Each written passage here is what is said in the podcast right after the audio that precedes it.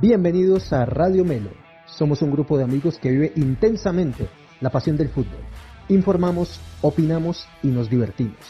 Si estás cansado que en tu programa deportivo todo el mundo sepa más que tú, mi negro usted de acá. Si estás cansado que en tu programa deportivo te manden a pedir domicilio, obvio, usted es de acá. Y si estás cansado que el profe Vélez te regañe cada que te está explicando algo, pues mi negro, todavía más, usted es de acá.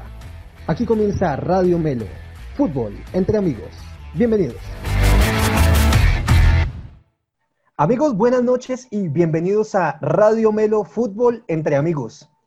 Hoy, hermano, estamos en una noche para nosotros de gala, realmente. Este es uno de, digamos, de los momentos más importantes de nuestro programa y es, mi hermano, si usted eh, en febrero, cuando nosotros iniciamos con este proyecto de Radio Melo, cuando apenas estábamos con este tema, iniciando este tema de la pandemia, nos hubiera preguntado si nos imaginábamos que íbamos a estar entrevistando a un integrante de una de las selecciones Colombia que quizás a nuestra generación nos dejó marcados y pueden ser, digamos que veamos que la selección Colombia de la última época, del último, eh, de los últimos años han tenido grandes resultados. La selección Colombia que integró este hombre fue la que yo creo que nos levantó a todos la esperanza, el ánimo y la, eh, la ilusión de que podríamos dar un paso al frente como selección a nivel mundial. El día de hoy tenemos al gran, al gran, al gran Harold Lozano, mi hermano. Yo les pido, muchachos, antes de empezar, un aplauso para Harold Lozano, por favor. Harold, mi hermano, muy buenas noches. Bienvenido a Radio Melo Fútbol entre Amigos. De verdad que es un honor para nosotros tenerte aquí. Gracias por acompañarnos. ¿Cómo estás, Harold? Muy bien, eh, Camilo, a toda la gente, a todos los muchachos, un abrazo y gracias por la invitación. Hermano, gracias por estar aquí. Como siempre nos acompaña la banda de Radio Melo, hoy estamos casi todos, nos falta uno de los integrantes, pero eh, mi hermano, nadie se quería perder esta oportunidad. Apenas dijimos, pues pucha, conseguimos a Harold Lozano, todo el mundo dijo, voy, esta entrevista no me la pierdo, quiero aparecer, porque esto eh, es de los momentos que uno va a mostrarle a la familia a los amigos por muchísimos años. Oscar Iván, mi hermano, buenas noches, ¿cómo estás? ¿Qué más, Camilo? Saluda a los compañeros, a Harold Lozano, por supuesto, Gracias por estar aquí con nosotros y a todas las personas que nos ven y nos escuchan en las diferentes plataformas. Dichoso, feliz, contento y por eso quiero hacer un brindis. Salud. Por esa Salud, señores. Salud. Eh, y agradecido, agradecido con Jaro por esa oportunidad que nos, esperemos, nos permita conocer un poco más de él y de sus triunfos y de su vida en el fútbol. Así que empecemos. Bien, mi hermano. Diego Esteban, mi pana, buenas noches, bienvenido. Papita, te tengo aquí a Harold Lozano, ¿cómo la ves? Bienvenido. No, no, increíble. Vamos, vamos, vamos de a poco, de a poco. Primero el pitcher, ahora hace ocho días el pelícano y, y, ahora, bueno, con un doble mundialista, como le decía ahorita en la, en la previa. Muchas gracias, Hablo por esta generosidad y bueno, esperamos que todo sea al gusto de todo el mundo. Sé que mucha gente, como lo dijo Camilo, de nuestra generación, tienes en esa retina, esa selección, tiene tu gol de que, bueno, no, no sirvió para pasar en, en esa ocasión junto con el Carepa, pero ahí lo tenemos fue la alegría que tuvimos en ese mundial, entre mm, cosas amargas, pero bueno, está ese recuerdo bonito de. Yo grité ese gol, yo lo grité. Yo grité ese gol contra Suiza, yo lo grité, mi hermano. No de ustedes, pero yo celebraba todo lo de ese mundial. hicimos después de la victoria contra Suiza. Pero bueno, Nico, ya que estás mi hermano ahí, papá, buenas noches, ¿cómo te va? Mira, Harold Lozano. ¿Quién le iba a decir? No, dichoso de conocer a Harold, la verdad, sueño cumplido jugador de selección Colombia, de la selección que obviamente que uno más recuerda, en el 94. Eh, le contaba que yo tenía los muñequitos de la selección Colombia y tenía mi muñequito de Jaro Lozano de la selección de mi colección, ahí todavía los tengo guardados. Entonces, un cariño muy grande y muy agradecido de que nos haya dado esta oportunidad. Perfecto, Nico, bienvenido. Toby, ¿cómo estás, mi hermano? Buenas noches. Hola, Cami, hola, compañero. No, más que contento, yo creo que no quepo, no, no me caben las palabras en la boca para decir que soy muy feliz. Eh, y más de tener aquí, digo yo, como le decía en la previa, un representante de la selección, de la selección que para nosotros es la selección Colombia, ya ahí para allá será la selección de nuestros hijos, nuestros amigos, pero esa es la selección de que nosotros vimos y nuestra selección. Estoy de acuerdo con vos, esa era nuestra selección, papá, de nosotros los treintañeros, esa es la selección de nosotros. Muy bien. Toby, bienvenido, papá, qué bueno que estés acá. Oscar Muñoz, más conocido como el Bati acá en Radio Melo, mi pana, saluda desde New Jersey a Harold Lozano. Buenas noches, buenas noches a todos, buenas noches a Harold. Eh, nada, súper emocionado eh, que vamos avanzando y vamos ya agarrando jugadores de Selección Colombia para, para que participe en nuestro, en nuestro programa. Muy contento. Eh, y nada, pues esperando tener una buena charla con Harold para no solo conocer anécdotas del jugador, sino para descubrir la persona detrás. Y nada, espero que, que lo pasemos bien esta próxima hora.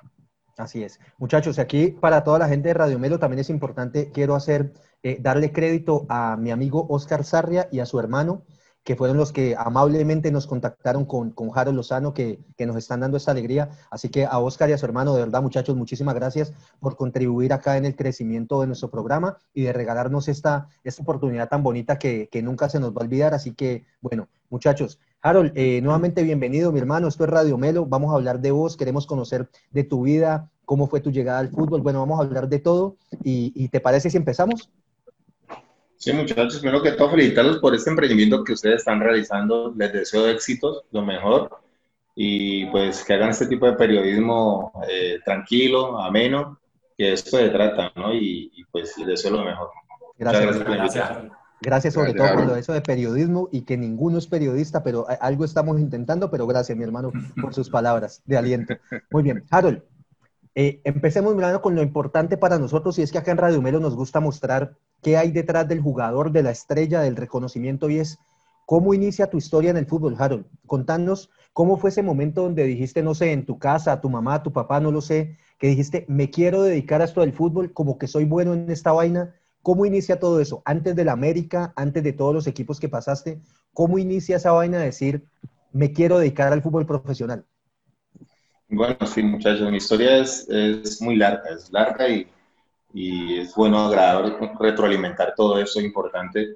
Y la verdad, yo mm, del fútbol, yo no tenía pensado llegar al jugar profesional, no tenía esa ilusión que tienen los muchachos ahora que todos quieren ser futbolistas profesionales en esa época mía, ¿no? Yo jugaba por mi barrio eh, normal, de hobby, este, con equipos de barrio, así en las cuadras, cuando ustedes se acuerdan que llevaban la cuadra allá y yo destacaba mucho.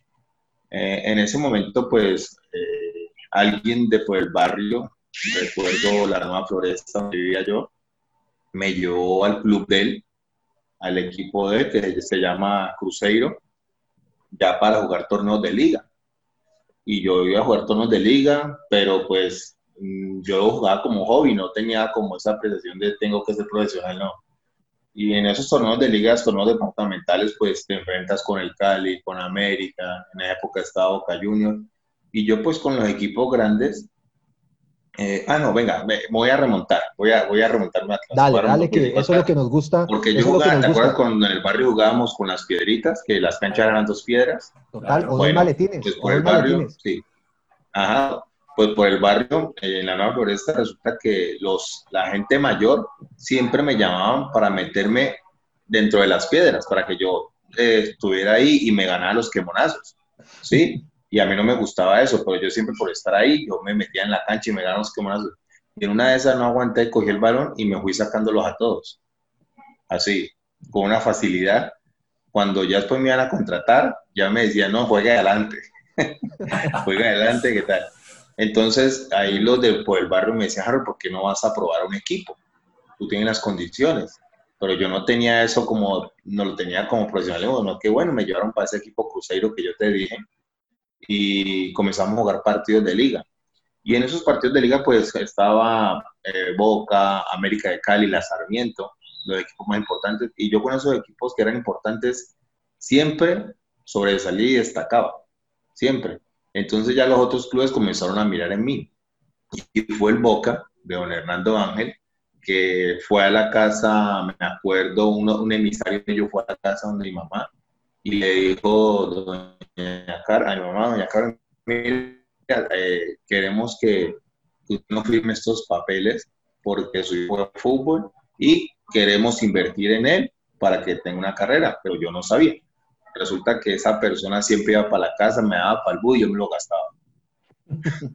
me, daba para, para que yo fuese a entrenar y yo me lo gastaba siempre. Hasta que un día ellos me llevaron, probé en el Boca, de una vez me hicieron los papeles, entonces ya en el Boca comencé a jugar torneos ya más competitivos, ya salíamos, salíamos ya en el norte del valle, a todos los pueblos, salíamos más eh, eh, en cuanto a la competencia Posteriormente de ahí hubo una selección eh, Valle, donde fui convocado a esa selección Valle. Entonces yo veía que mi carrera iba como muy, muy apresurada, ¿no? Todo se me está dando como muy rápido. ¿Cuántos años tenías ahí, Ya me di cuenta ¿Cuántos que años tenías ahí más o menos? Ahí tenía alrededor de 16, 15 años, más o menos, 16, 15 años, 16 años. Entonces la gente de Selección Valle, y ya está en la Selección Valle, tú sabes que tú llegabas por el barrio, con el maletín de la Selección Valle, la cabeza ya era una connotación Respeto. distinta, ya la gente te mira con otros ojos. La chaqueta. El respeto, y yo pues tener ese maletín de la Selección Valle era, una, era pues para, era un anhelo para todo. Entonces ya en la selección Valle ya los torneos nacionales, jugábamos con Antioquia, con Bogotá, ya íbamos a jugar a Bogotá, visitante local, ya era algo más, y ya el estadio la gente se llenaba, ir a ver, ir a ver la selección Valle, en esa época sí se llenaban los estadios para ir a ver la selección Valle. Y ya después de esa selección Valle, hubo una convocatoria a preselección Colombia, me convocaron a la selección Colombia y yo dije, bueno, esto está en serio, Eh, yo creo que por aquí es el camino. Eh, antes de eso, pues yo le he dicho, mami, pues eh, la verdad, yo me voy a dedicar a, yo voy a salir adelante con el fútbol. Yo le dije, mami, ah, yo a usted le voy a regalar la primera casa. Así le dije, mi mamá que no, que el fútbol no te da, mami, espérese y verás que le voy a regalar la casa. Pero cuando ya me di cuenta de que esta gente comenzó a invertir en mí, yo dije, la cosa es en serio. Entonces yo dije, bueno, para esto, para llegar a donde tengo que llegar, tengo que privarme de muchas cosas, eh, tengo que tener una disciplina y eso fue lo que yo hice en ese momento, dedicarme y enfocarme, lógico, sin descuidar mis estudios, porque para mí era muy importante también. Y ahí fue donde mi carrera comenzó en, una- en un tono ascendente. Después de la selección Colombia juvenil, eh, hay un traspaso de Boca a América, ya la América me compra, América compra Boca, y ya yo estoy en el América en la sub-23, ya estoy en un equipo profesional, y de ahí adelante ustedes ya saben lo que pasó. Después de América Sí, sí. pues eh, campeón, en el 90 campeón en el 92 con el equipo de mi amigo ahí, Cali América, le ganamos 3-1, primer título. Sí, Harold, sí, 3-1 le ganamos Qué bien se siente, el es caleño cierto que- sí, Qué bien se el siente este tipo de caleñito que está allá al lado de usted.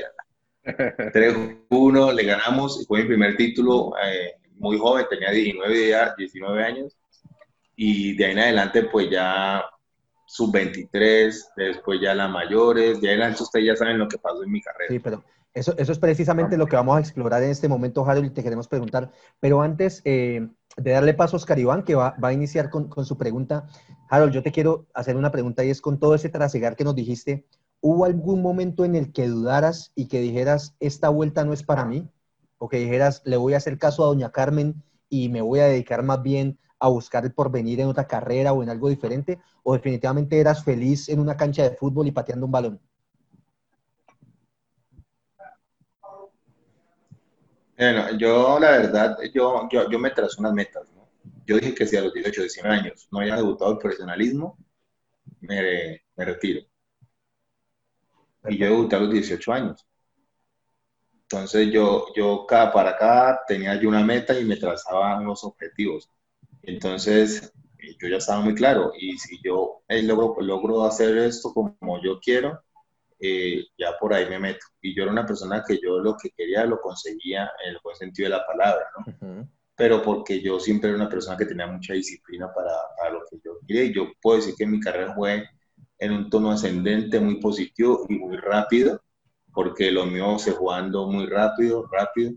Pero siempre tuve en cuenta eh, los mentores que tuve al lado mío, eh, escuché mucho a las personas mayores que me están eh, siempre aprendiendo presto a lo que me decían todos mis técnicos que tuve y yo creo que eso sirvió para que mi carrera fuera fructífera y, y, conseguir todos esos, esos logros importantes que tuve. Claro, muchas gracias, hermano. Yo creo que eso, como tú lo dices, se vio reflejado en una carrera intachable, mi hermano. Y yo creo que incluso hasta en el comportamiento que tenías en la cancha, que eras un man muy, muy táctico y muy ordenado en el momento de jugar, así que yo creo que ese es el reflejo precisamente de toda esa formación como persona y de ese camino que tuviste para llegar al fútbol profesional. Oscar Iván, panita, Harold Lozano, aproveche este momento de gloria. Harold, eh, nos contabas hace un instante que llegaste muy joven a la América eh, y hacia allá quiero saber precisamente qué piensa un Harold Lozano cuando llega al equipo de sus amores, eh, lo compra y aparte son acá de contar que a los 19 años quedaste campeón. ¿Qué piensa un jugador a los 19 años de que ha sido campeón con el, el equipo de sus corazones, con el equipo de sus intereses? Vení, pero ¿y vos cómo sabes que es el equipo de los amores? ¿Qué tal que este man fuera hincha del Cali, pero no diga para No, nada? se le, se le nota de lejos que es americano. Se le No, nota. pero ¿y vos qué vas a saber? ¿Acaso dijo? No, no, no. No sé si notaste el, el gustico o el placer cuando dijo ahorita que le gan- ganó el primer título con un partido en 3-1 ganando al Cali. Creo que se No, notó. pues ya va a decir que el no, ya gustico. va a decir que no ahora. Entonces, Mentiras. eso es, es que se siente a los 19 años quedar campeón. Eh, Yo creo que nosotros, todos nosotros a los 19 años teníamos la cabeza completamente una cosa completamente distinta a lo que somos ahora. Eh, ¿Qué piensa un jugador profesional? Y aparte de eso, durante tu paso en el América, ¿cuál crees tú que fue tu momento más amargo, tu momento más difícil? Bueno, hay, hay historias que me gusta contar y conforme vamos hablando, me acuerdo de cosas y me gusta contarlas y, e impartirla a la gente que está escuchando. Hágale, papá, que para eso estamos. Eh, eh, y me gustaría contar sí, aclarar porque eh, yo cuando vivía en el barrio, en mi barrio, eh, la gran mayoría de gente por ahí era del Deportivo Cali. Buen por el barrio, barrio, ¿no? Floresta. buen barrio. Estaba repartido, estaba repartido, pero había más gente de Cali, sí. Y en esa época me llevaban a mí a ver al Deportivo Cali. ¿Sí ves? Yo estaba, yo tenía 13 años, 13 años. Tenías 13, muy mala junta. Pero espérate, no, muy yo mala quiero junta. especificar porque yo quiero, espe- entonces me llevan a ver al Deportivo Cali, pero en esa época, eh, yo no sé si ustedes se acuerdan la época de Reini Valderrama, Claro. del Cali. Sí, se Claro, acuerdan sí, de esa época, ¿no? Claro, claro. Entonces yo iba a ver el Cali, pero resulta que el Cali siempre cogía a la América y le paseaba, pero la América siempre le ganaba, gol de Gareca de cabeza. Entonces los amigos míos salían tristes, pues yo salía feliz, porque yo estaba con el equipo ganador. Entonces ellos no se cuenta. Y yo, y yo, pero yo no decía nada, yo no, yo no, yo no lo, pues, lo expresaba como tal. Yo llegaba a mi casa, pero ganó el América y yo así por dentro era feliz. Entonces, eh, lógico, eh, yo quería jugar en el América, pues no sabía, pero yo el equipo que quería estar en el América, y afortunadamente así fue. Vi en el América, jugué en el equipo de mis amores, y, esa historia que les cuento. El, debuté en el 91 y en el 92 ya fui campeón con el América y con el equipo de Patria. Entonces, Pero, la Pero, era más grande. perdónenme, pero uno de los titulares de esta entrevista va a ser Harold Lozano iba a ver al Cali. Que celebrara o no es otra cosa, pero Harold Lozano iba a ver al Ah, glorioso. no, a él lo, lle- a él lo llevaba. No, no, no, me llevaba. A ver, yo Lo era- llevaba. acuérdense, Solo que en Radio acuérdense, Melo, papá. acuerde- acuérdense en que yo, yo estaba, a ver, en esa época yo me llevaban porque me gustaba el fútbol. Ma- ma- no tenía esa afinidad por el equipo, pero siempre estaba con el equipo ganador. En este caso, la América siempre le ganaba al Cali. Gol de Gareca, centro de Anthony Ávila. Claro, pero Harold, lo que- Harold, la intención de los que te llevaban era para que Ah, era esa. buen fútbol Eh, y te gustara eh, más no. el Deportivo Cali. para- no, ellos querían meterme al Deportivo Cali, pero no pudieron, no pudieron porque yo ya era más rojo que... El, ti- el titular es Harold Lozano muy bien. en sus años mozos era, tenía muy mala junta. Yo creo que No. más bien el titular. El titular, es, rodeado. el, titular, Ese era el titular es Harold Lozano, como la gran mayoría de niños y adolescentes, tomó malas decisiones en su vida. Claro, ese es el titular. Muy bien, perfecto. Eh, Oscar Iván, eh, ¿le habías hecho otra pregunta más a Harold sí, sí, acerca claro, del momento eh, más difícil? Claro, ¿cuál, ¿cuál fue tu momento? Claro, estabas en el equipo de tus amores, lo llevabas por dentro a pesar de que te llevaban prácticamente obligado a ver ese otro, el equipo, el rival de patio. Eh, ¿Cuál crees tú que fue tu momento más difícil mientras estuviste en el América como, como futbolista? Oh, momentos difíciles en el América. Mira, yo puedo decir que más fueron las alegrías que yo tuve eh, que, que las dificultades. En este momento, te puedo decir, un momento difícil en América en esta época mía. No, mira que yo no, no, no recuerdo un momento difícil, tal vez, o más complicado, pues cuando perdía los títulos. El título que fuimos a jugar a Bogotá y no lo pudimos ganar, yo creo que fue porque íbamos con mucha perdón, con mucha expectativa y en Bogotá no, no logramos ese título con el América en el 94. Yo creo que ese fue el momento como que triste y amargo como tal. Ah, y los y en Copa Libertadores, cuando fuimos a los penaltis con News, que, no, que Sí, de- sí. si le ganábamos a News íbamos para la final con Sao Paulo y no lo logramos. En. No lo logramos y en Cali Sí, sí. eh, perdimos esa semifinal con News. Era la final. Yo creo que fue un momento triste. Y fue con Bielsa, ¿no? Fue contra Bielsa, contra el News de... Contra Bielsa, mi técnico. después, después, lo tuviste en, en, el, sí, en, el, América de México. América de México. Eh, agradeciendo, como dijeron acá los compañeros, quisiera saber qué técnico te hace debutar en el 91, ¿no? ¿Todavía estaba el, el, el profe Ochoa? ¿O, o ahí ya qué, qué técnico estaba en este momento en el América? el que te hace debutar, el que, cómo, fue ese partido, cómo fue ese momento, fuiste titular, eh, cómo fue esa emoción, eh, como que nos rememores un poco eh, ese primer partido ya profesional, Harold con la camiseta roja del América. Sí, el técnico que me hace debutar a mí es el médico Choa. agradecido con él porque afortunadamente lo tuve en mi carrera, en mi comienzo de mi carrera profesional y fue el que me, el que me cimentó como tal, que me dio cimientos fuertes, esa, esa disciplina, y con él debuté. Y después que sale el médico Ochoa, ya me consolido eh, con Diego Ison Omaña. Con Diego ya me consolido un poco más eh, en el América. Y, y, el debut, el debut fue con, con, creo que fue con Once Caldas. Con Once Caldas fue el debut, ¿sí? Y el primer gol que hice creo que fue el millonario en mi carrera profesional. Hice pocos goles, pero lo recuerdo mucho y, y, mi primer gol como profesional fue con, con, con Millonarios. Antes de, me van aquí a regañar los muchachos porque me les estoy metiendo en las preguntas y es, Harold, ¿tu posición natural siempre fue esa de volante? O, o, en tus inicios, como nos decís, que te tiraban a jugar adelante y te los gambeteabas, ¿esa era tu posición, era la que te gustaba? O yo, por ejemplo, siempre te recuerdo tanto en selección como en, el América, pues que tanto lo sufrimos y es que obviamente un volante de tu talla, eh, pues obviamente marcaba una diferencia y además de eso que eras talentoso y con esa técnica, ¿siempre fue tu posición? ¿Era el, lugar donde te sentías más cómodo o lo tomaste fue porque alguna recomendación de un técnico y le dijo, venga para acá mi hermano que usted aquí puede jugar bien? Mira, yo en mi carrera jugué en todas las posiciones. Comencé jugando de puntero derecho. Yo jugaba por derecha, yo era, eh, pues sí, era, tenía unas condiciones importantes, muy habilidoso, rápido, y era esos volantes que por de, ida y vuelta, ¿no? Yo era de dos áreas, de dos áreas. Eh, después, poco a poco, hay técnicos que lo van acomodando a uno, ya sea por la talla que yo tenía, por la envergadura, eh, me fueron colocando un poco más atrás. en este caso, con Pacho Maturana fue que me puso de volante de contención, ¿sí? pero eh, con ese motivo de que yo tenía una zancada larga y podía robar muchos balones, pero yo también pude, como yo no me olvidaba que yo tuve en el, en el área contraria mucho tiempo y, yo me, me, acordaba que yo tenía, yo llegaba hasta el área contraria, eh, hacía goles y llegaba otra vez porque mi condición física daba para eso. También jugué de central, jugué partidos de central, entonces puedo decir que eh, entendía el juego en cualquier posición, lo entendía y por eso pues yo me atrevía y los técnicos veían eso a mí y donde ellos me, me pedían yo trataba de jugar como tal. De lateral derecho no, no. De lateral derecho no, central, volante de contención, volante visto hasta delantero jugué. Perfecto, Harold, muy bien. Eh, Oscar Bati, creo que vos vas a dar el salto ahí de, del América al Palmeiras.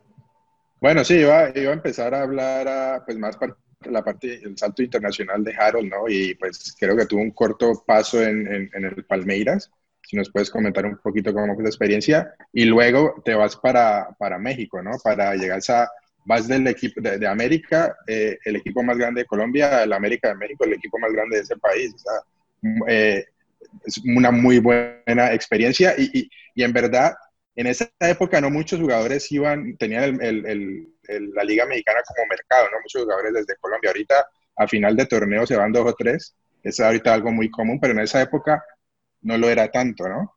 Y creo que se abre, e, este mercado se empieza a abrir un poquito o se empieza a seguir más cuando se va, cuando se va André Chitiva y Calero y empiezan a, irse camadas de jugadores, pero en la época que vos fuiste era, era un poquito inusual. Entonces quería saber también esa parte en México, cómo te fue, eh, en el DF, jugar en el Azteca, jugar en un equipo con tanta, tan grande, con tanta presión, la experiencia con Bielsa, jugar con, con Cuauhtémoc, como, con Omar Villic, todo lo que nos puedas decir, anécdotas, sería genial. Sí, bueno, eh, yo ya cuando estaba en América, yo como que pedía un poco más, yo ya quería más, quería eh, trascender. Yo creo que aquí en Colombia ya cuando estaba yo decía que yo podía dar un poco más, que fue el paso a Palmeiras, un paso fugaz, eh, escasos seis meses estuve allá, pero con un gran equipo. Ese equipo, yo les digo la nómina y ustedes no se van a ir para atrás.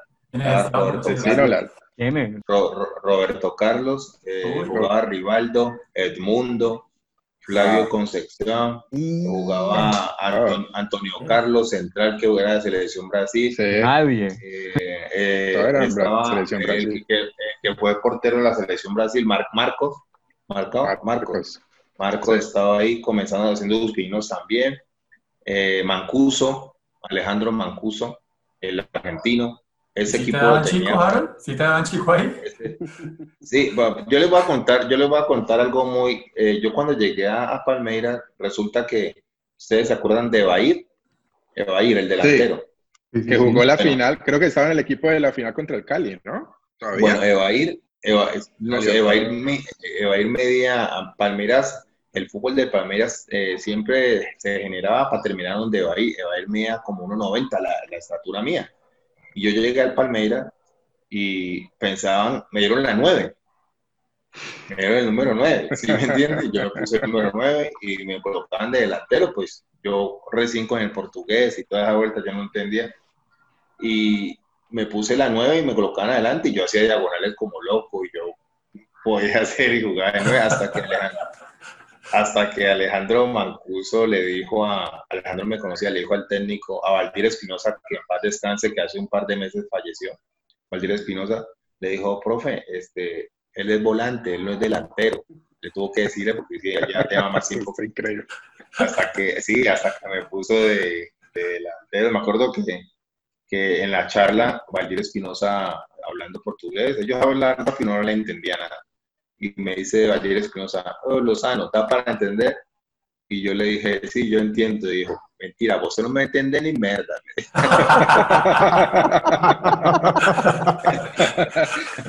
el, por- eso sí lo entendiste perfectamente. Por, eso no bajaba marcar, no entendía. Eso sí le dijiste. y eso sí Entonces- te lo entendí. Eh, entonces, eh, ahí ya pues ese paso fugaz, una experiencia importante porque yo siempre he dicho que a veces los colombianos eh, muchas veces nos equivocamos, decimos que primero hay que ir a jugar a Argentina, el jugador colombiano dicen primero hay que tener experiencia en Argentina para ir a Europa, pero yo digo todo lo contrario, el jugador colombiano primero tiene que ir a Brasil, allá se, hace, allá se aprende uno. En Brasil sí se aprende el fútbol. ¿Por qué lo decís, Harold? son los pentacampeones. Porque son los pentacampeones del mundo, algo tienen que tener. Y la verdad, para mí sirvió muchísimo delante de ir para Europa, eh, estar en Brasil, estar con esos jugadores de, de, tanto renombre. Y después de Brasil, en ese paso fugaz, ya pasó a la América de México, como tal, a la América de México, una temporada con Marcelo Bielsa. Pues, y te, te hablo de la nómina de, de América de México, ¿no? Eh, eh, Cuauhtémoc, Manvillit, Calucha, Luis García, que, que trabaja para, para, una radio allá. Ahorita es periodista, Sague, sí. Sague, que es periodista, Sague, también. también periodista, Joaquín del Olmo, la mayoría eran selección Colombia. Eh, Salgado, Yacuta, Villa, todos selección, eran de selección. Del Olmo. Ese, del Olmo, me tocó con toda esa camada de jugadores de, de, de México, un equipo buenísimo, el técnico Bielsa, eh, donde estuvo una temporada muy buena porque fue el año donde yo con mi carrera, donde marqué más goles, marqué como ocho goles en una temporada. Ahí yo jugaba por derecha, jugaba por derecha y, y puedo decir que Cuauhtémoc Blanco, yo no he visto un jugador como Cuauhtémoc Blanco, impresionante. Sí. Cuauhtémoc jugaba mucho fútbol, de me decía, negro, este, tú no te preocupes que eso te va a llegar allá. Y como en México no eran tan altos, y yo aprovechaba mi estatura y pero, no eran tan altos, no, son realmente bajos. Son sí, bajitos. Entonces, son. Eh, aprovechaba esa técnica de Cuauhtémoc, me la colocaba como con la mano y yo sacaba mi 1,92 de estatura y, y hice, hice 8 goles en la temporada. ¿Te pegó, ¿Te pegó la altura allá en, en Ciudad de México? Eh, no, mira que a mí, yo, yo he sido una persona que a mí la altura donde yo he ido, donde he jugado, no me ha, no me ha afectado tanto, no me ha afectado tanto. Yo creo que a veces sí te puede afectar, pero yo creo que pasa más también por el tema de acá de la cabeza como tal. Sí te afecta a algunos, pero como si tú te pones, si te enfocan que eso te va a afectar, lógico, mentalmente ya, eh, ya vas predispuesto a que eso te, te, te vaya a dar mal como tal. Yo tenía compañeros de la América que llegando al aeropuerto de La Paz ya se mareaban. Ya les daba sorocho. Se mareaban con solamente llegar al aeropuerto. Al aeropuerto, me acuerdo, compañeros. Me acuerdo que a Ale, Ale Escobar era uno que le daba, le daba ese mareo antes, de- pero porque ya era un tema así, y, acá, y, y a mí no me afectó como tal. Harold, Eh, Harold, Harold, sí. perdóname, yo te interrumpo un momento, te quiero hacer una pregunta precisamente con eso que estás diciendo y es, en el momento que tú sales, das el salto al fútbol internacional, eh, para el jugador colombiano no era tan común tener esas oportunidades en diferentes equipos, Palmeiras, América de México, y ahorita eh, Nicolás va a abordar tu trasegar por el fútbol español. Yo te quiero preguntar algo, Harold, a día de hoy, al jugador colombiano vemos que ya están saliendo más jóvenes que van a diferentes ligas, eh, Liga de Bélgica, Liga Rusa en algunos casos, bueno, y a las diferentes en el mundo. Harold, desde tu conocimiento, ¿qué pensás? ¿Qué es lo que le afecta más al jugador que sale de acá y que le cuesta tanto la adaptación a una cultura diferente, a una liga diferente? Porque a veces decimos, no, es que eh, Pepito Pérez, el jugador, llegó a un equipo y está en una etapa de adaptación para poder empezar a dar su mejor resultado. ¿Qué pensás vos que, que nos pasa? Y te lo pregunto ya que estás mencionando ese tema de que tiene que ver mucho con la cabeza y a veces no tanto con el tema físico. ¿Qué pensás ahí, Harold? Es una pregunta muy interesante y yo creo que todo está en la parte de uno, en la parte del ser, en lo que uno quiera, ¿sí? En lo que uno quiera para su vida como tal. Por eso yo te digo que a mí, a mí no me afectó porque yo ya tenía muy claro lo que quería para mi vida. Yo tenía un foco que era triunfar en Europa. Y antes de ir a Europa, pues hice esos caminos, ¿no? Brasil, eh, México, que me sirvió muchísimo como tal. Eh, ¿Qué pasa ahora con, con, el, con el fútbol? El fútbol ahorita se ha glo- globalizado mucho. eh, el tema de esto, eh, que, todo, eh, que ya es más fácil. ¿Me escuchan? Sí, señor. Sí, Sí, sí. Perfecto. Sí, sí. ¿Sí? Bueno. Sí, señor. Perfecto. Entonces, eh, y yo creo que eso comienza desde la base, desde que los jugadores sepan lo que quieran para su vida. Y, y muchos de ellos extrañan mucho la comida, porque yo siempre he dicho que cuando tú sales afuera al extranjero, tú te tienes que adaptar a ellos, no ellos a ti. Entonces, el jugador colombiano, como está acostumbrado a ser figura en el fútbol colombiano, eh, pretenden que va a ser el trato igual afuera, ¿sí? Que acá. Entonces yo siempre he dicho, uno tiene que adaptarse a ellos, no ellos a uno. Y muchos de ellos sienten cuando lleguen allá. Ellos sienten eso, los tratan como unos más, no los tratan como figuras. Entonces comienzan a sentir eso, que extrañan eh, la comida, mucho frío, eh, que extrañan los amigos, ¿sí? Entonces eso lo puede afectar. Pero yo creo que ahorita los jugadores han madurado mucho ha madurado mucho en ese aspecto y ustedes pueden ver que, por ejemplo, Giovanni Moreno en China lleva 12 años, en China, en China muchos jugadores llevan mucho tiempo y ya se han, se han adaptado, ya han cambiado esa parte de la, de la cabeza, la mentalidad, eso es importante, ¿no? Y eh, ahora en este momento, pues ya el tema de los empresarios, ya hay muchos empresarios, por eso tú ves muchos jugadores en Bélgica, porque ya se los llevan a los 16, 15 años. Aquí a los jugadores ya a los 13 años ya los tienen fichados. Entonces, a- ni, ni los conocemos en nuestro medio, sino que ya están jugando afuera. Y ya cuando uno menos piensa, un jugador que está en Brasil, un jugador que está en Bélgica, eh, que ya lo tienen fichado hace mucho tiempo y acá nosotros en Colombia no lo disfrutamos. Entonces, eso es lo que ahorita el fútbol se ha mostrado eso, ¿no? Ya, ya la parte comercial, eh, la parte, eh, por ejemplo, de los medios, de las redes, eso influyó a que los jugadores acá no estén mucho tiempo y que se vayan para otra parte. Perfecto, Harold. Se nota obviamente, Harold, que se nota obviamente, qué pena, eh, ya te doy la palabra, Diego, y se nota obviamente que estás trabajando con los pelados en el proceso de formación, algo que tocaremos ahora más adelante en la entrevista con todo el tema de tu escuela de fútbol, pero se nota obviamente en tus intervenciones que, que es muy relevante para ti todo el tema del ser, de la formación, de, de las estructuras que tienen las personas desde su casa a nivel familiar y de cómo esto se ve reflejado en su desempeño como futbolista. Dieguito, te escuchamos, mi hermano. No, antes de que Nicolás ya pase la, la etapa allá en Europa, ya ese, ese, ese salto al Atlántico, allá a Valladolid, eh, impresiones de, de Marcelo Bielsa, contabas que, que hiciste ocho goles con él, ¿no? Eh, ¿Te puso la nueve jugando por derecha, jugando por derecha, ¿qué, qué, qué, qué pide Bielsa? Pues aparte de lo que nosotros podemos ver acá de intensidad, de, de, de mucho despliegue, digamos, en, en ataque, pero algo como que recordes así de algún partido especial que este, este tiene una idea, tiene una idea y, y recordabas algo tal vez de, de lo de Newell's, ah, este fue el que nos, nos, ganó la semifinal y cómo fue eso con el loco, que es, es un asiduo tema también a veces que tocamos acá, de la filosofía que él tiene pues con el fútbol y también con eso que complementamos de, de la persona, ¿no? Entonces, como qué impresiones de Marcelo Bielsa en, en ese año que estuviste allá en el América de México, en las Águilas. Como tú dices, un loco. Es un loco, pero un loco sabio. Un loco sabio. Yo creo que Bielsa puede ser el técnico que más conoce a los jugadores de todo el mundo. Es increíble lo que te voy a decir y, y, ojo, ¿no? Es, conoce a todos los jugadores del mundo, características, cómo se mueve, es increíble. Yo creo que él conoce más a los jugadores que ellos mismos, eh, porque él vive para eso. Por eso lo dicen el loco, porque él todo el tiempo está respirando fútbol, él todo el tiempo yo creo que está acostado y está imaginando qué es lo que va a hacer. Ese, es Marcelo Bielsa. Es, te puedo contar anécdotas que él en América de México grababa, grababa los entrenamientos, todos los entrenamientos los grababa. Imagínate, todos. Consiguió un trípode, hizo un trípode y allá... En esa época no era tan... ¿Ah? En esa época no era tan fácil, ahora coges un celular y bueno, pero en esa época había que hacer un despliegue, ¿no? Para hacer. Sí, sí. Un despliegue y, él, y, era, la intensidad para él era impresionante. Él, eh, él en esa época quería que todos los 90 minutos se jugaran a, ese nivel, a esa intensidad. Eh, y que a veces, muchas veces no alcanzaba porque era imposible jugar esa intensidad. Mira que nosotros eh, en América de México las primeras 13 fechas las ganamos nosotros, pero volando. Pero llegó la segunda fase y perdíamos los partidos porque estábamos sin pierna. ¿Sí? Por eso uno con él tiene que estar muy bien preparado con, con el técnico porque lo ve la intensidad por todos los costados, por todas las partes.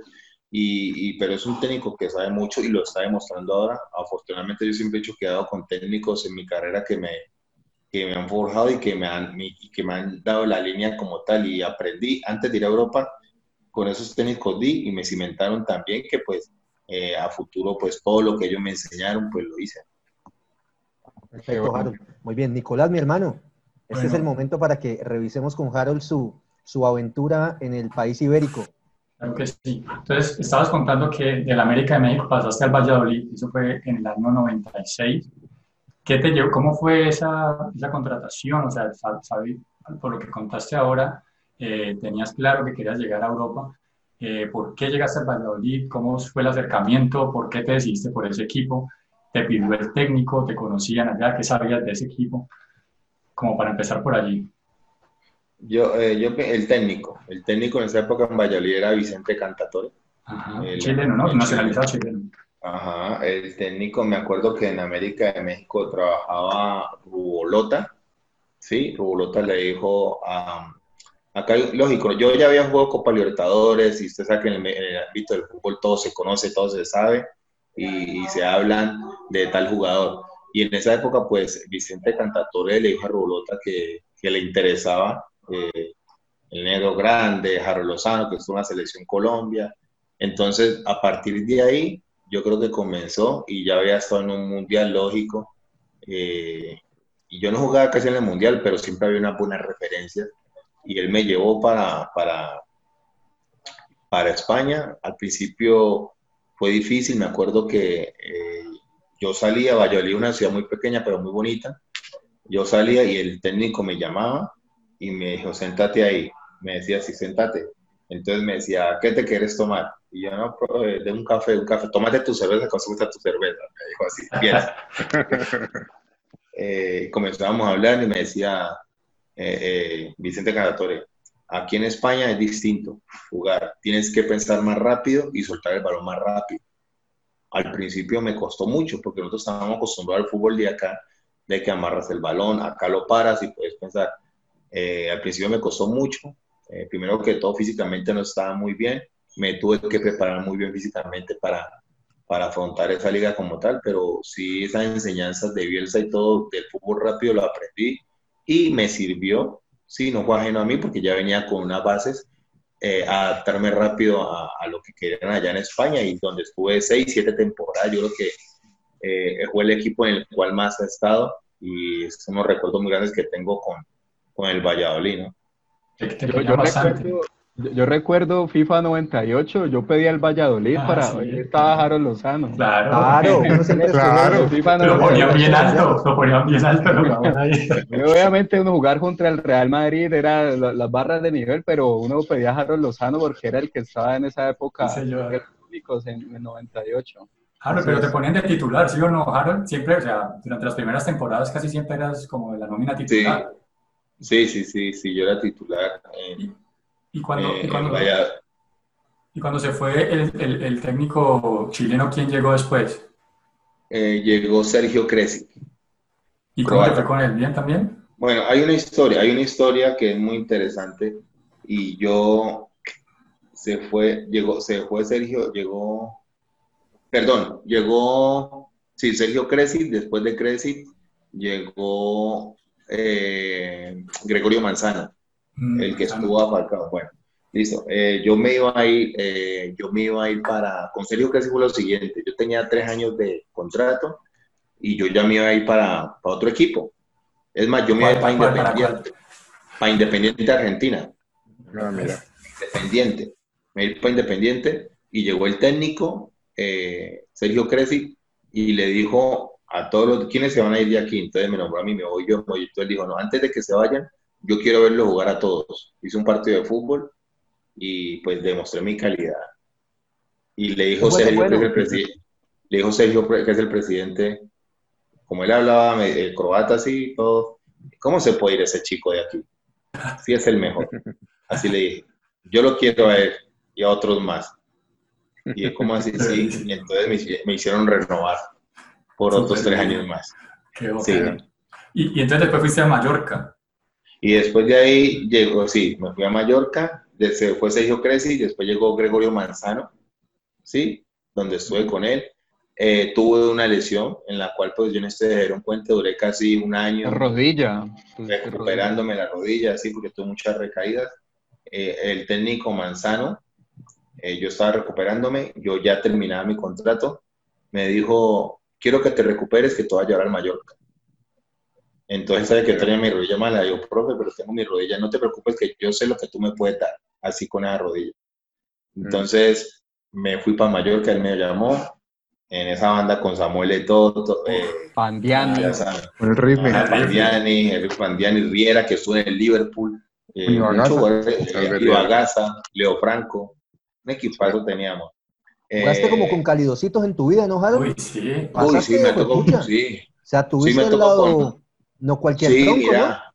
No, mira, Carlos Camilo, que sí, me, me tocó con unos jugadores Pero sabrositos. más de Rivaldo, sí. eso que está esos muñequitos. Sí. Rivaldo, Roberto Carlos, perdón. pero-. Yo creo que algo se te pegó, ¿no? Algo tuviste que haber aprendido porque... He tenido suerte en eso, Camilo. Mira, jugó con jugadores importantes. Yo creo que cuando estás con jugadores grandes, el nivel tuyo tiene que crecer sí o sí, no te puedes quedar atrás. De acuerdo. Entonces me fui para Mallorca, donde me encontré con mi hermano Eto, eh, que quedamos campeón de, de la Copa del Rey, Copa del que Rey. también fue uno de los títulos importantes que tuve. El primer colombiano que fue campeón de la Copa del Rey, primer colombiano. Después ahí fue Falcao y fue motivo de alegría, ¿no? Compartir con, con Samuel Eto y después del Mallorca, pues eh, ya terminé mi carrera en Pachuca. Una pregunta, Harold. En, en- en- en todos esos años en, en España, ¿qué tal los, esos partidos contra, contra el Real Madrid, contra el Barcelona? ¿Pasaste por la época de, estuviste en la época del Super Deport, del Valencia, cuando era bastante fuerte? ¿Algún, algún partido memorable en, en alguna de esas temporadas? Sí, claro, nosotros, le ganamos, nosotros eliminamos al Real Madrid en la Copa del Rey, le ganamos 4-0 en casa y allá le ganamos 5-1 Y Uf, con con, con los galácticos, ¿no? Con los galácticos. Eso era Eh, cuando... Vigo, ¿Quién te Vigo, quita eso, no? Todo. Esto es cuando estaba de todo, porque todo era del Real Madrid, era del Real Madrid. Harold, lo querían. Mallorca. Harold. ¿quién te quita eso, no? O sea, decime, Claro. quítame que le gané al Real Madrid dos veces y con severendas palizas. Ya eso no te, Sí. el bailado no te lo quita nadie, ¿no? Claro, y, y, y Madrid con el equipo, ¿no? Con Zidane, Figo, Los Raúl, Galácticos, los galácticos. Beckham, Beckham, Ronaldo. Ronaldo. No, Perdí no, también no, partidos con ellos, claro está, eh, con Barcelona, le hice jugar al Barcelona, con Valladolid hice jugar al Barcelona allá en Barcelona, de cabeza. Eh, pero sí fueron cosas importantes que viví, la verdad, fueron, pues en el fútbol fueron cosas maravillosas que viví, eso como tú dijiste, esto no me lo quita nadie. Y esas ocho siete temporadas que tuve en España para mí fueron, fueron importantes, aprendí mucho en la parte también de, del fútbol y también la parte personal. Yo creo que es, un país muy bonito para estar allá y disfrutar. coincidiste con... Ah, perdón, Bate, ahí dale. No, no, todavía, todavía es que todavía no he hablado, todavía. Sí, claro, quería preguntarte, yo estuve mirando ahí las temporadas del Valladolid y, y pues más allá de, de, que quizás era un equipo modesto en comparación a estos otros monstruos equipos, pero ahí estaba Gabriel Heinze, tuviste un tiempo con él, eh, veo que estuvo también Coctemo, Iván Caviedes, si se recuerda el ecuatoriano, hubo también figuras allí, y, también Valladolid tuvo el primer japonés en la liga. Sí, Soji, Soji yo, mire, en, en, esa época, en esa época, es que Valladolid tuvo un equipo, estaba el Turu Flores, sí, el Turu Flores, el Sí. Iván Caviedes, Iván Caviedes. Sí. Estaba Siri, uno que venía del Barcelona, Siri, uno que venía del Barcelona, Yugolado que venía del Barcelona, eh, Cuauhtémoc Blanco, eh, Alan, Alan Peternak, que era croata, Peternak, era un delantero pues, de selección croata y todo, entonces teníamos un equipo importante en Valladolid, una buena nómina. Bueno, ¿y los este, clásicos locales cómo eran? ¿Cómo eran? Eh, que, son diferentes, obviamente, los clásicos que uno ve pues, de, los equipos, pero esos regionales que se viven también con intensidad. ¿Cómo eran los el popular derby. ¿Cuál era el derby del eh, con Salamanca. Salamanca. Cuando estaba en primera, en Salamanca, sí. Pero igualmente los partidos allá en, en, España, los partidos todos se llenaban, todos, todos. Por ejemplo, nosotros al ser un equipo chico y la diversión los domingos de ellos era, por ejemplo, cuando jugamos con el Real Madrid, todo el estadio era del Madrid. O sea, la gente de Valladolid, la gran mayoría de la gente de Valladolid. La gran mayoría de la gente de Valladolid son hinchas del Real Madrid. Castilla. nosotros hacíamos un gol y la gente toda se paraba. Y el Real Madrid hacía un gol y todo el estadio se paraba otra vez. Es que en España, Harold, Harold, corregime si estoy equivocado, pero en España, en España todo el mundo tiene su equipo y es o del Barcelona o del Real Madrid también, a la misma de acuerdo. Sí, así es, así, sí. Y en, y en Valladolid, como es Castilla está cerca. está ahí cerca de Madrid. Era, más hinchas de. Y esos clásicos eran memorables, esos, esos partidos eran memorables porque yo creo que la gente, bueno, lo vivía de una forma diferente. Para, a ver, el Valladolid era permanecer en primera. Ya, a ellos no les importaba, era permanecer en, en primera, esa era la fiesta. Sabían que si estabas en primera, te iba a visitar el Barcelona con la figura sobre Real Madrid y para eso ya eso significaba muchísimo. Con esos y nosotros hicimos, sí, y nosotros hicimos buenas temporadas, la verdad, eh, cuando yo estuve allá inclusive el Valladolid nosotros hicimos, fuimos a la UEFA en el 97, fuimos a la UEFA, un equipo de, de media tabla, fuimos a la UEFA. Y en la primera, en la primera ronda nos sacó el Esparta de Moscú, pero bueno, jugamos UEFA, ¿no? Y hicimos historia en ese sentido. Acá hasta ir a Moscú. Es que Harold, yo te digo, Harold, yo te digo una cosa, que, que, que bacano tener esta oportunidad de conversar con vos así y que nos contes toda tu historia, porque te aseguro que quizás muchas personas no tendrán de pronto presentes que lograste unos hitos importantes para el fútbol colombiano, porque en ese momento, hermano, fuiste de los que abrieron puertas también y lograste cosas importantísimas para un jugador colombiano que de hecho a día de hoy difícilmente se llegarán a superar. Sí, yo creo que sí, Camilo. Mira que uno cuando sale al exterior, yo creo que uno es un embajador. Uno es un embajador y uno sabe que si hace las cosas bien, le vas a abrir la puerta a muchos colombianos. Y eso fue lo que fuimos nosotros. Eh, uno iba con esa responsabilidad, porque si no hacía las cosas bien, le cerraba las puertas a todos que venían atrás. Y yo puedo decir que yo fui una de esas personas que abrió la puerta en Valladolid ya después de lo que yo hice allá, bueno, el pibe y todo eso, fueron mucho más colombianos, ustedes ya saben, que pues no tuve la suerte que tuve yo, pero bueno, eh, en principio uno abre esa brecha y quiere decir por el comportamiento ante todo y el buen desempeño dentro de la cancha. Claro, claro eh, dale, Toby, dale. No, te iba a preguntar, ese, ese cambio de, digamos, del fútbol de Valladolid al, al, fútbol de Mallorca y los objetivos que eran, siendo diferentes, ¿cómo lo sentiste? Un equipo de pronto de, de más nombres, de, de, un objetivo diferente, ¿cómo, cómo era eh, ese cambio de mental allí en lo futbolístico y también como, como en, lo, que, en lo que te pedían ya eh, propiamente el equipo? Mira, todavía yo cuando, yo, tú sabes que yo comencé en América de Cali, yo, yo a remontarme, comencé en América de Cali y nosotros éramos un equipo que América de Cali todo lo, lo quería ganar. Y los equipos venían a nuestra casa y ya, ya en el primer tiempo iban con 2-3. el respeto que nos tienen. O sea, Menos el me Cali, menos el Cali. yo me, yo, yo, yo me acostumbré a, a ganar, a en un equipo grande, ¿sí? Eh, en Palmeiras, imagínate, en América de México. Y cuando fui a Valladolid, eh, yo pensaba que iba a poner mentalidad, ganar todo, ¿sí? Pero allá es completamente distinto. Inclusive en un partido cuando íbamos a jugar con el Real Madrid, yo estaba tan, el primer partido, yo estaba tan motivado que yo dije, uy, allá les vamos a ganar, vamos a ganar. Y los jugadores me miraban y se reían. Yo decía, compañeros, "Pucha, mentalidades, sus los compañeros. compañeros, pues. Y se reían yo, pero, negro, no me jodas, me decían así. Y sí, me decía, si, si perdemos 2-0 es triunfo para nosotros.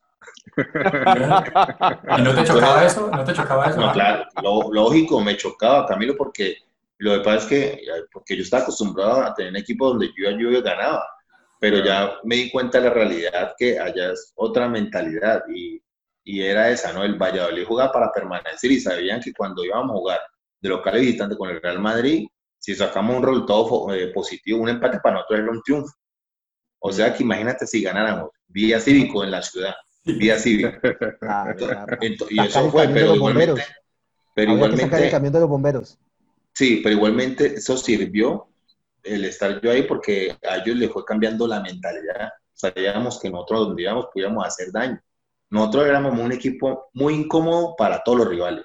Mm. Éramos fastidiosísimos. Yo creo que a ninguno le, le gustaba jugar con nosotros porque nosotros corríamos mucho, metíamos, ¿sí? Y teníamos un ambiente muy bonito, teníamos un grupo muy bonito en, en- esa época en, en Valladolid. Inclusive tenemos un grupo todavía de Valladolid, todavía nos llamamos, todavía, Ah, eso imagínate. Qué bueno, qué Qué chévere. bonito eso. Tenemos un grupo Harold, y ahí metemos todo porque Ve, y ve. de reunirnos allá y todo eso para, para conmemorar pues días importantes que estuvimos allá. Oscar, dale.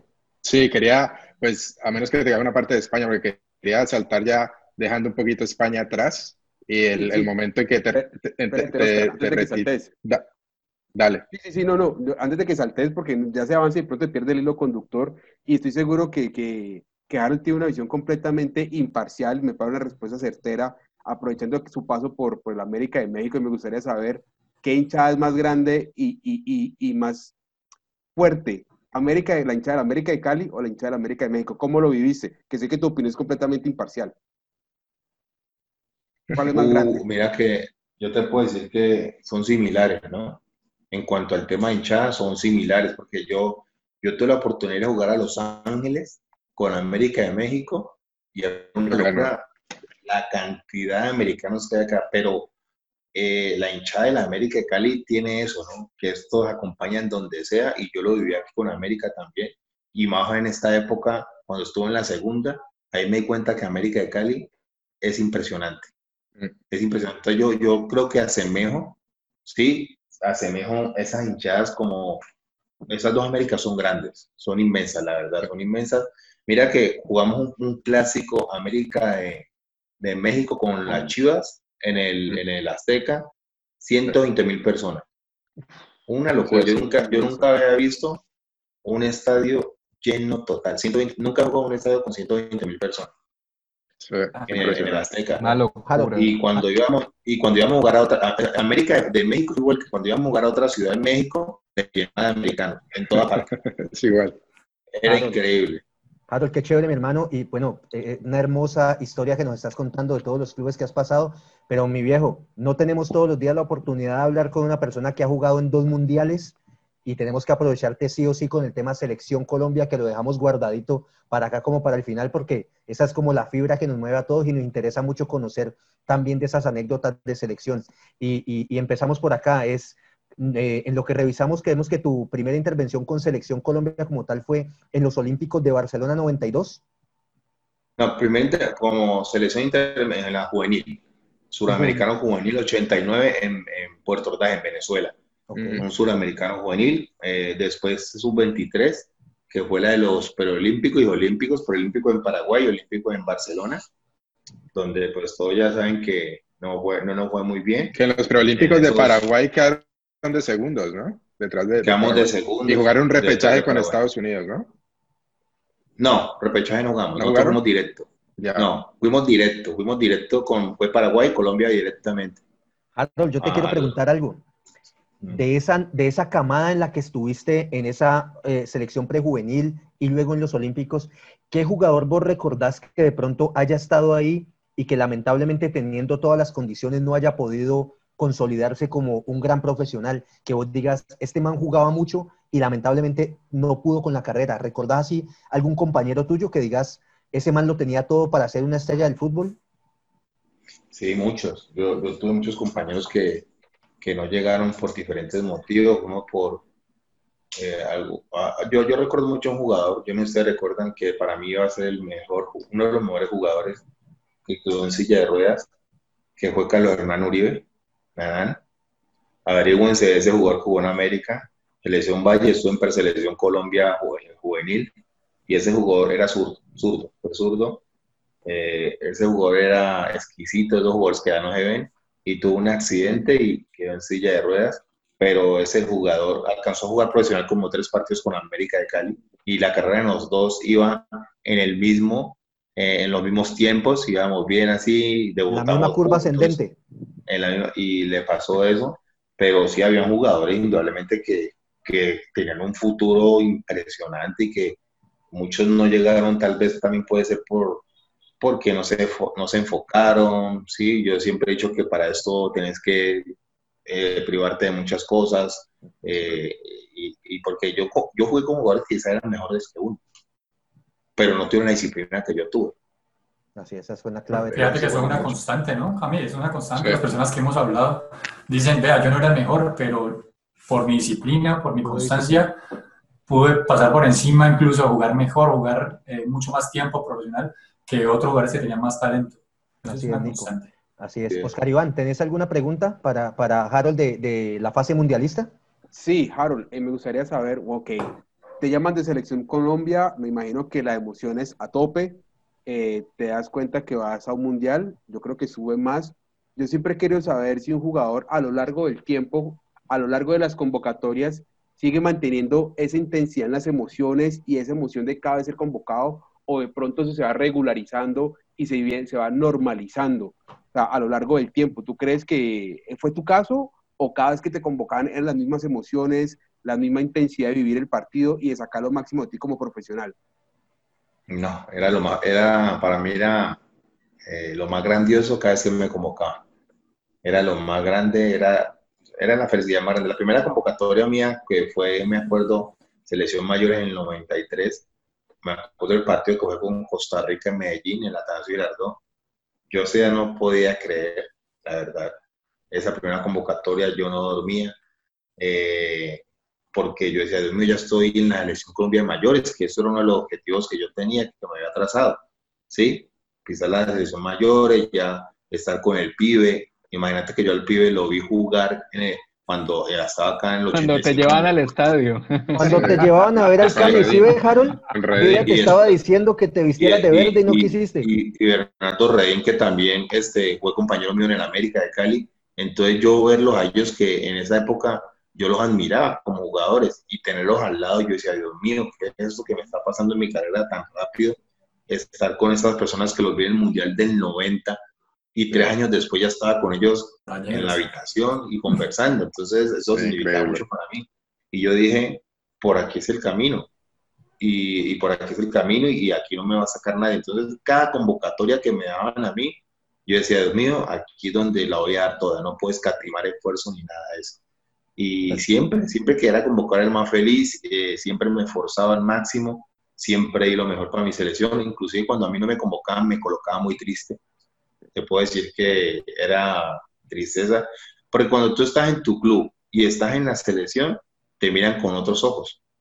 ¿Sí? Este man es internacional. Yo cuando llegaba a España, eh, allá le dicen el ser internacional. Cuando tú eres internacional, eso es un respeto, pero que queda para toda la vida como tal. En el Mundial del 98, me acuerdo que todos los compañeros míos del Valladolid me fueron a visitar a Francia. se fueron en carro. Todos los compañeros llevaron la, los españoles llevaron la bandera de Colombia, los españoles. Bandera de Colombia, se fueron a, la Tour de Dupán, donde estábamos nosotros. E inclusive hoy la carrera ciclística decía la Tour de Dupán. Ahí estuvimos nosotros concentrados con la selección Colombia. y todos los españoles amigos míos, los que jugaban conmigo, fueron allá a darme un aliento, imagínate. Entonces, para ellos era un respeto y era un cariño que tenían con uno. Sabían que tener un compañero en, las, en las, eh, el compañero de club jugando la selección Colombia, entonces me miraban con unos ojos diferentes.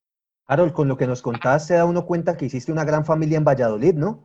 So, digamos, estos pequeños datos que nos das, uno no se los imaginaría de que, de que se genere ese vínculo tan fuerte con compañeros en un equipo de fútbol y más siendo un colombiano en el exterior.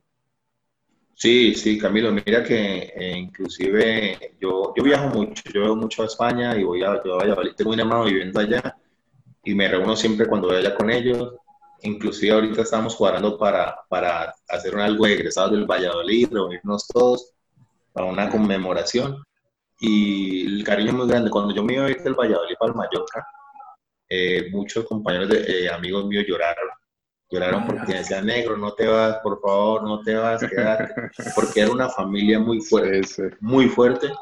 Y eso nosotros reflejamos dentro del campo. Éramos muy unidos salíamos para todas partes juntos. Entonces, después de tantos años, ahorita me doy cuenta que en el grupo que tenemos, que nos extrañamos y recordamos mucho tiempo y, y todos coinciden que ha sido el mejor grupo de fútbol donde yo he estado, yo creo que ha sido ese. Qué bueno, qué bueno muy bien. Diego Esteban, papá. Época mundialista de Harold Lozano. Y sí, quisiera un poco rememorar, pues a vos siempre Pacho, Pacho Maturana te tuvo entre sus convocados, ¿no? Pero ¿cómo fue esa, como esa ambigüedad de que te convocaba, pero finalmente no te dio, o, no te dio finalmente totalmente la confianza eh, de, de, soltarte, digamos, los partidos, soltarte, digamos, ahí al medio? ¿Cómo, ¿Cómo fue esa relación? Fuiste campeón igual con él en el América y, y luego, bueno, también con el Bolillo cómo fue ese gol, eh, pase del Tino, ¿no? El, segundo gol de Colombia ahí con Suiza. Eh, te escuché alguna vez, hubieras querido que hubiera significado la, la, clasificación, pero como lo, lo dijo Camilo, mucho lo gritamos porque... Yo lo grité, papá, como un loco. Sido, habían sido algunos momentos amargos previos, pero bueno, 2-0 y, y, y cómo fue esa relación con Maturana que te tenía ahí entre los convocados, pero como que no, no te soltaba, no, no, no te soltaba la, la, la, responsabilidad en el medio. Sí, bueno, con Pacho una relación muy buena, la verdad, muy buena porque siempre me tuvo ahí, pero también porque yo me lo gané. Yo me lo gané para estar en la selección Colombia eh, con los partidos de preparación. Yo di méritos y la gente siempre me, me, me pedía a mí en esa época para que yo jugara pero yo estuve ahí y estaba a punto pues de que si me dan el, casquito, yo les quitaba el puesto. Pero eh, tanto Pacho como ellos eran muy conservadores en su esquema táctico. Ellos tenían dos jugadores muy fijos, que eran Barrabás Gómez y Leonel, que lo hacían muy bien. Y nosotros, los otros dos volantes eran. Barrabás más o menos, Harold. No nos digamos mentiras. Barrabás era regular. Ah, aquí, Harold, estamos en Radio Melo, Harold, y aquí vamos de frente. Leonel sí era un monstruo, pero Barrabás era el hermano del técnico y era más o menos. Perdón, bueno, eso dice la gente, ¿no? Pues mira que yo con Barrabás jugué un partido de eliminatoria en Perú y ganamos y nos fue muy bien. Los dos jugamos, lo hicimos los dos y, y nos fue muy bien. ¿Para qué? Bueno, cada, uno con sus características, ¿no? Pero siempre yo di lo mejor para jugar en la selección y el ir al Mundial del 94 para mí fue motivo de alegría porque yo siempre he dicho, el mayor anhelo de un jugador es ir a un Mundial. Así vayas de suplente, pero ya estás en un Mundial, estás entre los mejores del mundo. Y si a eso le añadís que entras y haces un gol, más todavía. Entonces yo, eh, ese día, yo siempre he dicho, ojalá que ese gol lo hubiese significado una clasificación de, de, Colombia, pero yo creo que eso no me lo quita nadie, un gol el Mundial es hacer parte de la historia del fútbol colombiano. Y yo hice ah. parte de la historia del fútbol colombiano con un gol. Así que los mismos goles que Falcao. Eso y, y, eso significó mucho para mi carrera y para mi vida. los mismos goles que Falcao en un Mundial. Los mismos goles que Falcao, sí, imagínese. Y siempre se ha recordado, Harold. No, pero hay, hay una, mira, ahí, ahí les voy a contar esta anécdota que es muy buenísima, es buenísimo, es muy bueno. Dale, Un día, cuando a nosotros nos, nos invitan aquí a los veteranos, pues, al Viva, a Freddy, nos invitan a partidos de fútbol. Un día hubo un partido al Chocó, me acuerdo, al Chocó, en el Coliseo, fue Freddy, el Tren Valencia, Aristizábal, el Gordo Valenciano, el Viva, mi persona. Y resulta que estaban tomando una foto, todos, se estaban tomando una foto, entonces yo estaba ahí, fui llegando y Faustino Asprilla me dijo, eh, eh, no, no, vos no, vos no, bueno, pero me dijo que no, pues en forma jocosa, ¿no? Molestando. Sí. ¿Sí? Entonces me sacó de la foto. En una foto, entonces yo cogí al pibe y a Freddy y Faustino se iba a meter. Y yo le dije, no, Aquí solamente en la foto sale lo que hicieron goles en los mundiales. muy bien, muy bien, muy bien. Sí. Pero te tiré el pase, te dijo el Tino. Harold, y él me hizo el pase, sí, pues yo te di el pase, me decía. Harold, te quería, te quería preguntar, eh, la experiencia del 94, la primera vez que vas a un mundial, y era como yo creo que el punto más alto de esa camada de jugadores, ¿no? que también venía de, de finales de los 80 con la camada nueva del Olímpico este en Barcelona, al paso a, a, las eliminatorias para el 98, el Mundial 98, que era como prácticamente la salida de esa, de esa generación ¿no? de, jugadores. ¿Qué, cómo, ¿Cómo sentiste esa transición? ¿Qué, ¿Qué, te pareció ahí a ti esa experiencia? Sí, de hecho fue el último mundial que fuimos, ¿no? Después de tantos años. Sí, exacto. Sí, esa, esa era, una, era ese cambio generacional que se estaba, ya estaba existiendo, ¿no? Ya el pibe derrama, ya estaba, eh, no, no, no era el de antes, ¿sí? Pero el pibe con su experiencia nos aportaba mucho. Eh, eh, ya muchos jugadores también ya estaban. yo creo que ese cambio, pues, nos afectó bastante, ¿no? Yo creo que nos faltó un poco más de, de, de, de integrar más pero igualmente lo futbolístico nosotros hicimos cosas muy buenas y creíamos que podíamos ser un gran mundial. No fue así, no fue así, pero ya en ese mundial yo ya estaba bien consolidado en la parte titular porque ya venía de, España eh, con unos méritos importantes que ha hecho. Ya tenías perfume, ya tenías perfume. Jugase de titular, pero sí, no, no fue muy bien, pero yo, yo siempre he dicho que tanto el mundial del 94 como el del 98, en el cual no hice unas cosas bien, pero para mi carrera me fortaleció mucho. Me fortaleció mucho porque de eso aprendí muchísimo. Harold, yo te quiero decir algo y es, de pronto a la muchachada de ahora que ya recién a los 10, 12 años vieron ya Colombia en su primer mundial en Brasil 2014 y que nos fue bien y toda la cosa, lo ven muy sencillo el tema de ir a un mundial. Lo que no recuerda de pronto esta generación es que la selección tuya con Leonel, con el pibe, con Rincón, con Asprilla, Pasaron 16 años después de ustedes para volver a un mundial.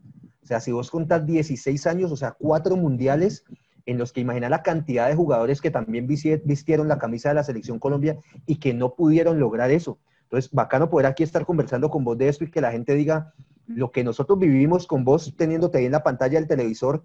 Luego nos tocó esperar 16 años, media vida nuestra, para volver a sacar la camisa de la selección Colombia en un mundial. O sea, lo que ustedes lograron si bien en el 94 y en el 98, como decir, no se lograron quizás los objetivos esperados, eso era un hito histórico para nosotros decir estamos en un mundial de fútbol. Sí, desde a partir del 90, ¿no? 90, porque esa generación comienza del 90, 94, 98. Tres mundiales seguidos y en el cual sí, yo creo que fue, fue esa generación en la cual Colombia se dio a conocer a nivel internacional. Nosotros abrimos esa brecha como tal. Y sí, pasaron 16 años y podemos decir que esta generación de ahora, los Falcao, los James, disfrutamos con ellos, nos hicieron, yo creo del, del Mundial de Brasil, eh, yo disfruté mucho de ese Mundial como tal. Eh, y, y, a esos muchachos siempre he dicho, esto nos superaron a nosotros. En la parte del logro nos superaron. Sí, eh, deportivamente creo que ustedes disfrutaron más con nosotros, puedo decir, pero en cuanto a lo que hizo Falcao James, goleador del Mundial, eso ya otra connotación grande. Y en este momento, pues ahora todos estos chicos tienen algo muy importante que juegan en los mejores clubes del mundo. En los mejores clubes juegan, son figuras y todo eso. Nosotros no tuvimos esta oportunidad. Pero igualmente se disfrutó mucho en esa época. Y yo con la gente de la generación de esa época de los 90, siempre hablan de que esta, esta selección de nosotros futbolísticamente jugaba muy bien, nos conocíamos de memoria ¿sí? Y esta pues tú, eh, tiene otra, otra parte, otra historia que hace parte también de toda la historia, hablando globalmente lo que hemos hecho nosotros eh, en todas las elecciones Colombia. Así es. Toby. Ahora quería preguntarte algo y es que eh, para el Mundial del 98, alguna vez le escuchaba al Tino que, que él decía que ustedes los llevaron un mes antes a convocarlos prácticamente en cuartel, a, a, hacerles acuartelamiento de primer grado allá en, en, en Francia. ¿Cómo fue ese tema? Porque él hablaba también de que pues, había como unas, eh, como una, una- un ambiente tenso en la convivencia. ¿Cómo fue eso? Porque estar, una cosa es estar, digamos, ya dentro de la competencia y, y lo, que, lo que eso implica, pero otra cosa es estar como lejos de tu familia, lejos, lejos de, de tu vida en general, un mes antes y estar encerrados. O entiendo que fue algo así. Si nos podías hacer un poquitico de, de esa anécdota. Sí, lo, lo que nos hicimos fue todo a, a extremo, ¿no? En el 94 eh, hicimos cosas que no fueron buenas. Primero estar en, en- en un hotel eh, y el tema de concentración no era, no era, no era una concentración porque había mucha gente, muchas familias de jugadores y eso, creas o no, crea un desvío, ¿no? Como tal y pendiente de la familia. Eh, a diferencia del 98 que quisieron como eh, para que no nos pasara el 94, fuimos, fuimos a un sitio muy aislado, lógico, en la concentración, pero estuvimos ese tiempo, un mes muy largo. Eso satura, eso te, te, te crea o no también, crea eh, ese, no tener ese contacto con la gente también eh, influye muchísimo. Estuvimos casi un mes concentrados. Ahorita tú ves que en los partidos de preparación, primero que todo, hacen tres partidos de preparación antes de ir al Mundial. Nosotros en el 94 hicimos como 20 partidos de preparación, o sea, Sí. llegamos súper cargados. Ahora en el 98, un mes concentrados nos tuvieron, un mes concentrados. Y mira, eh, no salieron bien las cosas como tal, pero bueno, yo siempre he dicho que todo esto sirvió para esta generación. Sí. Todo, todo lo que hicimos, por eso te digo, es que todos son experiencias eh, que sirven para futuro y sirvió para esta selección del futuro como tal. Lo que no se debe hacer, lo que se debe hacer, e ir poco a poco sumando cosas para que ya más adelante tengamos algo diferente. Yo creo que eh, llegó Peckerman y cambió toda la, la mentalidad, el esquema, cómo trabajamos y por eso Colombia le fue bien en estos mundiales. Sí, Harold. Harold, eh, mi hermano, aquí en el programa tenemos una, una sección que la lidera Nicolás, que se llama el ping pong. Nico, contale a Harold de qué se trata esta sección. No, pues Harold, primero que pues, conoces la, la vaina como es, son preguntas muy rápidas, de respuestas muy cortas, ojalá una, máximo tres palabras, y que no te rajes en ninguna, que en todas contestes, Sí, que, no- Y- que ninguna diga paso. No vale aquí en. Radio Melo el paso. y que sea, sí, que sea rápido, que sea fluido. Entonces, aquí hay varias que ya has dicho. Eh, O sea, equipo yo no puedo decir paso, a ver, puedo decir, eh, no puedo decir, ojo, ojo que lo dijo Nicolás, no puedo decir paso, pero puedo decir no sé. No, no, no, no. no. La idea es que no se vale, raje, la vale. idea es que conteste No lo sé, que no sé, no sé son dos palabras, ¿eh? Pero ¿cómo? Bueno, el equipo de tus amores ya lo has dicho, ¿no? América de Cali dijiste. Ah, yo no quedé tan convencido, pero listo. Bueno, el otro es el mejor jugador de la historia, el mejor jugador que hayas visto en toda la historia del fútbol a nivel mundial. El fenómeno Ronaldo. Uy, sí, muy bueno. El mejor equipo que hayas visto en la historia. ¿Qué equipo de qué año? Eh, Brasil de, lo- del, de España 82. Del 80 A vos te gustó mucho el mundial, ¿no? Sí, ¿Ese es, 82. ¿Ese es tu preferido? ¿O cuál es tu preferido? No, el que sí, sí, porque ahí, ahí yo, ahí cuando tenía uso de razón y cuando comencé a ver el fútbol y me enamoré de ese, de ese fútbol brasileño. Chévere. Adelante. ¿Cuál es el mejor eh, compañero que tuviste en toda tu carrera? Eh, mejor compañero, yo tuve a, tengo, tengo dos compañeros, tengo a, a Peña y Gabriel Heisen. Ah, mira. Peña. Ah, El mira. boliviano, Peña el boliviano, Juan Manuel Peña, Sí, el sí, boliviano, el sí. ¿Y hablas con ellos de vez en cuando o no? ¿Hablas con ellos de sí, vez en sí, cuando? a, a cada rato nos metemos, hablamos los tres y todo eso. ajá. Harold, yo meto aquí una en el ping-pong cortica. ¿Quién era tu referente en tu posición? Que vos dijeras, ese man era mi ídolo en lo que hacías vos. Tengo dos, tengo a Sócrates y a Velázquez. Ok, Sócrates. So- y Velázquez el peruano y Sócrates. Sí. perfecto. ¿Cuál es, el, ¿Cuál es el mejor técnico que has visto en toda la historia del fútbol?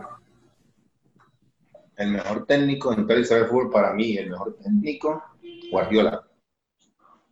Guardiola. Ok. Eh, el mejor partido que te jugaste en toda tu vida.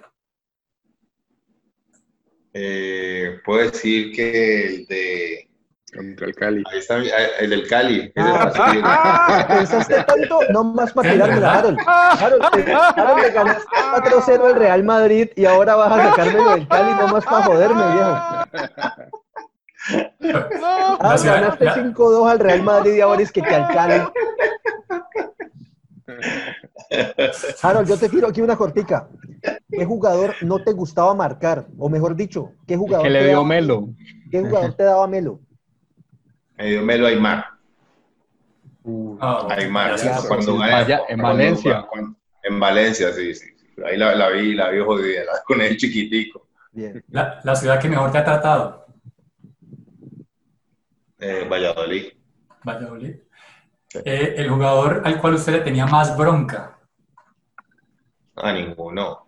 Ay, no me va a decir que a No, no, ninguno. No, patadita No, no, o sea. Pero Bro- bronca no, más yo no, que yo no, no, pero bronca no, yo no soy de, de- de- yo no soy de bronca, de, de odiar, que me fastidien. Lo que pasa es que hay jugadores que, que te dan rabia poner bronca. Por ejemplo, mira, como jugador lo respeto y todo a jugadores. Yo ahorita actualmente veo, porque es que hay jugadores que se hacen coger fastidio, pero no es que lo odien, nada de eso, porque al momento yo puedo compartir con él, ¿sí? Y hablar con él. Porque en el fútbol pasa eso, en el fútbol pasa que, que por ejemplo, los clásicos, Guigo y yo, Cali América. ¿Sí me entiendes? La gente se mataba y Guigo y yo por la noche salíamos a comer. Y era mi parcero. ¿Sí me entienden? Entonces Sí, yo no odio sí, a nadie. sí. No, no, después no. nosotros desde el fútbol todo queda. El fútbol todo queda en el fútbol Pero- ahí, pero después Queda en la cancha. Queda en la Pero es que cancha. siempre hay uno ahí medio tramposito, siempre hay uno ahí medio que uno le dice. ah, Sí, siempre tipo- jugadores. por- por- Bueno, te puedo decir, mira, yo, por ejemplo, en contra, Carepa, que era mi compañero de habitación, Carepa en la selección Colombia, cuando nos enfrentamos Nacional, Nacional y América, Carepa me bajaba la caña y era fastidiosísimo. Sí, pero después, después íbamos y nos concentramos, era mi compañero de habitación. Y entonces él me decía que en la cancha, yo, ahí no éramos amigos, me decía, ay, no, éramos enemigos y me metía patadas y todo, imagínate. Voy con una cortica. Voy con una cortica, Nico. Harold, ¿Cuauhtémoc estaba loco o ese manera así bacán y hacía lo que le daba la gana? Es así, natural, esos genios, son jugadores genios que... Un incomprendido. El, el Auténtico. incomprendió, un irreverente del fútbol. irreverente. Ya que habla- tenía todo el talento del mundo. Harold, ¿te llevó, te Oh. llevó a Tepito? ¿Te llevó a Ah, Tepito? ya estuve, te iba a contar eso, ¿En estuve en? Tepito. Estuve en Tepito. Hace como ¿Cómo te cuatro, metió hace allá? como- hace cuatro días, no, porque allá, allá lo conoce todo el mundo a él. Sí, todo el claro, mundo lo conoce a él. Y Sí. me fui para allá. Mira, yo, yo, ah, yo tengo una deuda con Cuauhtémoc. Eh, un día nos fuimos para, nos fuimos para Acapulco con las familias. Y yo decía, Cuauhtémoc, pero en ese hotel. Y me decía, tú cálmate, cabrón. Así me decía él. Llegamos al hotel, no nos cobraron ni un solo peso. Uh, Claro. El, el dueño del hotel era hincha de América, él le dio unas camisas firmadas, unos balones, con eso ya tuvo. Imagínate lo que era Sí. América allá. Y lo que era Sí. Cuauhtémoc Lo que allá era en Cuauhtémoc. México. Y lo que Sí, sigue muy siendo, ídolo. Harold, podemos aplicar lo mismo, podemos enviarte unas camisetas para que nos las firmes y también presentarlas para que no nos cobren en ciertos lugares. Ya, me parece una muy buena idea. En ¿Por qué no Cali. no, ya no. eso? Claro, no, Eso y- ya no. Y, y, y ya que mencionas de genios y todo, yo quiero que ayudemos a la gente que nos está viendo y nos está escuchando es, ¿cómo hacemos para que la gente entienda de que Gerson González está al mismo nivel de Cristiano Ronaldo y de Messi No, no, no, ya empezó jugadores este tipo. Del fútbol mundial? ¿Cómo, Ya cómo empezó este hacemos, tipo. ¿Cómo hacemos para que la gente entienda eso? O sea, eh, Yo vengo en esta lucha de que Gerson ha sido lo más grande de la América y lo más grande del fútbol. Ayúdame. El irreverente de Radio Melo. No, por favor. no, ya supera la No, no, lo, más grande de la América, Gerson nació de América importante, pero lo más grande de América es el Pipa Ávila, ¿no? el pipa. De acuerdo, de acuerdo. De acuerdo. yo, siendo, hasta yo siendo caleño, yo te pido disculpas por este señor, es que se ha tomado muchos vinos y ya, ya está como loco. Nico, seguí con el ping-pong mejor, qué pena con Harold. Ok, Harold, ¿qué es lo que no soportabas de un entrenador? De un entrenador que no soportaba cuando estabas al- eh, todo el tiempo eh, eh, metiéndote presión, todo eso. El, el entrenador que somete al jugador, eso es lo que no soporto. ¿Y te, te- alguna vez te trataron mal? ¿Algún entrenador que dijera, este man me trata mal a los compañeros, me trata mal a mí? Sí, mira, yo en el fútbol tuve mucho entrenador, pues tuve entrenador en Valladolid, me acuerdo, que era difícil, era difícil, Pepe, era, era interino, porque cuando sacaba un entrenador le quedaba, era interino y quedaba y, y era Sí. pesadito y los jugadores no, no lo querían por la forma de ser de él como tal. Pero igualmente de eso se aprende, ¿no? Uno aprende eh, que eso no se debe hacer. Hasta sirvió para mí, para mi vida, imagínate. Igual Ok. también te digo una cosa, ¿quién va a tratar bueno. mal a este señor de 1.92 que donde le No. llegue a meter un mal puño a uno lo deja en coma por ahí tres meses? ¿Quién No, lo va a claro. tratar mal? Sí, hay que Ah, yo, era muy veces. pacífico, yo era muy pacífico, yo no, era... So- ¿Soñás dirigir algún equipo de fútbol? ¿Soñás dirigir? ¿Ser técnico? No, yo estoy muy, no, no, yo estoy muy claro. Yo cuando me retiré del fútbol, yo dije que yo nunca iba a ser técnico, que más me inclinaba por la parte dirigencial. Técnico no iba a ser porque yo creo que como futbolista me gané muchas puteadas. Ahora de técnico peor todavía. entonces Más todavía. No, no voy a hacer Sí, más sí, todavía. sí. Entonces, Por más- mejor. En- Entonces, como no, como, no, como no soñas con dirigir a ningún equipo, decinos cuál es el nombre del jugador que vamos a escuchar en los próximos años como la figura del fútbol colombiano. El nombre del jugador del fútbol colombiano, aquí en Colombia, Sí, de los pelados que Bueno. tengas en tu... O de tu escuela, de tu escuela, Harold, que ya vamos a pasar a ese tema. Eh, bueno, yo, eh, mira, América, yo trabajé en América, ¿no? América tiene una camada de jugadores sub-20, ese equipo lo tenía Gerson González. ¿Quién? Ahí van a Gerson. Wow. Gerson, ojo, pero Quiero Gerson volver loco. muy bien. Gerson trabaja, ojo, Gerson trabaja muy bien. Gerson a futuro va a ser el próximo técnico del América. Ojo, va a ser el próximo Ojo. técnico del América Espera, si lo dejan trabajar. Da- Si lo dame- dejan- no, pero venga, le digo que yo lo conozco. Si lo dejan trabajar y si él se prepara, América va a tener un técnico para largo rato. Si lo dejan trabajar. Porque yo sé cómo es él, lo conozco, cómo trabaja y ha potenciado a muchos jugadores del América. Y en esa camada vienen unos jugadores importantes que tuvo Qué Gerson. bueno. En América. Qué bueno. Mira, mira, ahí está, ahí está eh, Moreno. Moreno, Santiago Moreno, lo que, tuvo que- Gerson. que entró en los últimos dos partidos, sí, muy bueno. rápido. Eh, Sánchez, es de Sánchez. También, de la cama de Gerson. Quiñones, el lateral, es de la cama. Y atrás vienen otros ahí atrásito que son muy buenos. Y uno sí que vos digas en este momento que o no lo querés tirar para que no te vengan ahí a gallinasear los jugadores. Hoy para que no se suba, para que no se suba, porque de pronto se crece. Sí, sí, sí, que afecta mucho. ahí. Bueno, eh, ya casi vamos a acabar. ¿Queiroz sí o Queiroz no? Hay que dejarlo trabajar. Yo creo, que, yo creo que hay que dejarlo trabajar. Yo siempre he dicho que a los técnicos extranjeros hay que dejarlos trabajar. Algo tienen que tener. eh, pero yo sí digo que nunca nos quiten ese volante, el de las ideas, que nunca nos lo quiten. De acuerdo. Porque nosotros siempre hemos sido una selección de ese de, de De acuerdo. fútbol bien vistoso. Yo ahí estoy en contra. Claro, Harold, porque, Harold, porque, porque, porque Queiroz juega con 4-3-3, de ahí va sacando el, ahí solo por, por definición está sacando el, el creador ahí, luego lo tiras a un lado o lo metes en la línea de atrás, entonces ahí vas matando ese, ese jugador creador, el 10 que siempre hemos tenido, ¿no? Siempre ese jugador, para mí siempre el jugador, ese jugador tiene que estar dentro del campo. El que la pausa, el que piensa, el que venga. Yo, yo te digo una cosa, yo jugué con el pibe y, y el pibe era una persona que siempre lo quería tener adentro de la cancha porque ese respeto y quería el balón todo el tiempo, quería jugar todo el tiempo. La y ese jugador pedía. la pedía. Ese Era jugador guapo. siempre tiene que estar dentro de la cancha.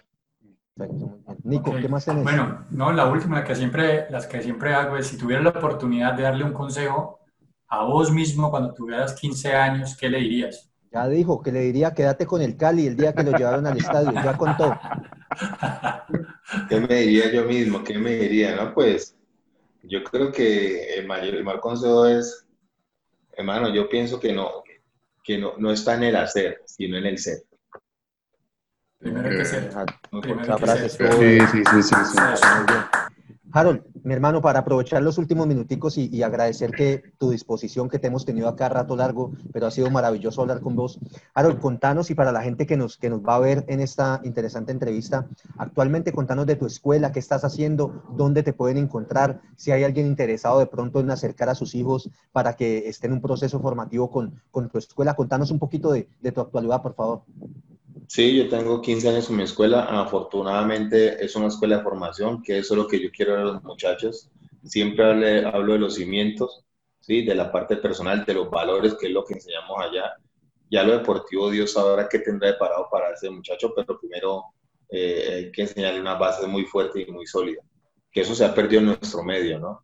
Eh, nosotros estamos, pues, la escuela eh, Club Deportivo Harold Lozano, en el complejo deportivo ahí en Morumbí, la 70 con Paso Ancho. ahí donde nosotros tenemos la sede, tenemos otra sede en, en Pampalinda, en el Colegio Politécnico, esas dos sedes son de nosotros. Eh, tenemos, yo puedo decir que los mejores formadores, puedo tener porque ya han cogido la idea que yo quiero, que es, que es la formación. Tengo profesores que llevan muchos años conmigo y si no se van de ahí es por algo y otros clubes grandes no me los quieren sacar. En este caso, el Deportivo Cali ya se me ha llevado a unos. Se Cali, sí, no, hombre. Ese, no, ese Cali, sí, no. no. Tengo profesores muy buenos, tengo profesores muy buenos y hay un profesor que, que está en el Cali ahora que es, estuvo en mi escuela muy bueno, que es Julián Rincón, y, se me fue para allá porque Cali lo, lo tentó. Entonces, eh, quiere decir el trabajo que hacemos nosotros como tal y, y, eso puede decir que una escuela que, que da garantía en ese sentido en la formación. Perfecto, Harold. Maravilloso, Harold. Y aquí la gente que nos está viendo ya saben, Escuela Deportiva Harold Lozano, en las canchas Morumbí, que todo el mundo conoce en la Paso Ancho, todo el mundo ha jugado allá. Así que usted está viendo, si al escuchar a este señor con esa claridad que tiene para el fútbol y lo importante que resalta todo lo que es el ser, eh, lo de formar a esos pelados para que primero sean grandes personas y usted quiere acercar a su hijo eh, a una escuela, mi hermano, la escuela de Harold Lozano, yo creo que en este momento usted está viendo que es su mejor opción. Muchachos, eh, la última para que se despidan, por favor, de Harold y ya, y ya lo dejemos descansar. Oscar. Sí, eh, Harold, muchas gracias de nuevo por acompañarnos y, y hay una pregunta pues, muy importante que te quiero hacer es, eh, ¿cuántos partidos gratis podemos jugar a partir de esta entrevista? No, Oscar, no más, viejo, no más. Eso. No, no, no, no. Oscar, respeta a la gente, viejo. La, la verdad, creo que tenemos muchas ganas de jugar fútbol, sobre todo después de esa pandemia. Eh, te puedo llevar una camiseta firmada por todos nosotros, menos por el tocayo. Qué pena con este señor. Harold, aplica, apli aplicamos la Cautemo Blanco a ver si de pronto nos sirve también allá en Monumbí. Oscar Iván, mejor despedite ya, despedite, despedite. Es, es irreverente como Cuauhtémoc, es irreverente como Cuauhtémoc. Es el irreverente. No, agradecido de nuevo, Harold. Muchas gracias por, por, por brindarnos este espacio, dejarnos entrar a, a, a tu casa, a conocer un poco más de tu vida a salir un poquitico de, del esquema tradicional de las entrevistas y de pronto sí sobre ese tema me gustaría hacerte una pregunta y es, yo como espectador, como, como, como hincha, yo en muchas ocasiones, en la gran mayoría de las ocasiones me siento agobiado, cansado de las mismas preguntas y a su vez de las mismas respuestas que dan los jugadores. Eh, ¿Hay alguna, alguna pregunta que digas siempre me la hace o hay algún de pronto periodista que digas siempre me dice lo mismo, o sea, un periodista que digas no me aguanto más este tipo o no me aguanto más la misma pregunta? A vos, ya no te aguanta a vos. Después de esta entrevista ya no te aguanta vos. Ah, no, perdón. Obviamente, de hoy hacia atrás, hoy no cuenta. No, pero, pero sí, igualmente, eh, mira, ustedes me hicieron casi las preguntas que le hacen igual a uno todo el tiempo, pero lo que yo hablo es de la parte amena. ¿sí? Agradable. De cómo, ¿sí me entendés? Y eso es lo que me agrada a mí, ¿sí me entendés? Inclusive ustedes me hacían preguntas y yo por ahí hacía una, decía unas respuestas que ustedes no me habían dicho unas preguntas. Lo que pasa es que es tan ameno que uno eh, se suelta, ¿sí? Claro. Y eso es lo bueno, eso es lo bueno del periodismo. Por eso yo admiro mucho, te hablo de otros periodistas de aquí, que Wall, Hernán Peláez, por eso yo los admiro a ellos, porque son periodistas que te están entrevistando y te, con una pregunta ya vos te soltás. Y yo creo que hoy tuve eso con ustedes, ¿sí? Eh, esa ese feeling y eso es, bueno hablar todas esas cosas con personas que, que sean agradables como ustedes. Yo creo que la pasé muy bien y fue algo muy rico y yo siempre he dicho, para mí esto que ustedes hacen conmigo es un homenaje. Es un homenaje que me están haciendo a mí y yo le agradezco muchísimo. Así es, Harold. Muy bien. Diego Esteban, papá, despedite de el gran invitado de esta noche, Harold Lozano. Muchas gracias a, a Harold, eh, un señor dentro de la cancha, como, como lo, lo vimos eh, acá Camilo, que, que, que, si le da un golpe y que saca, no, este, acá Harold es una persona que, que no va a entrar en esos...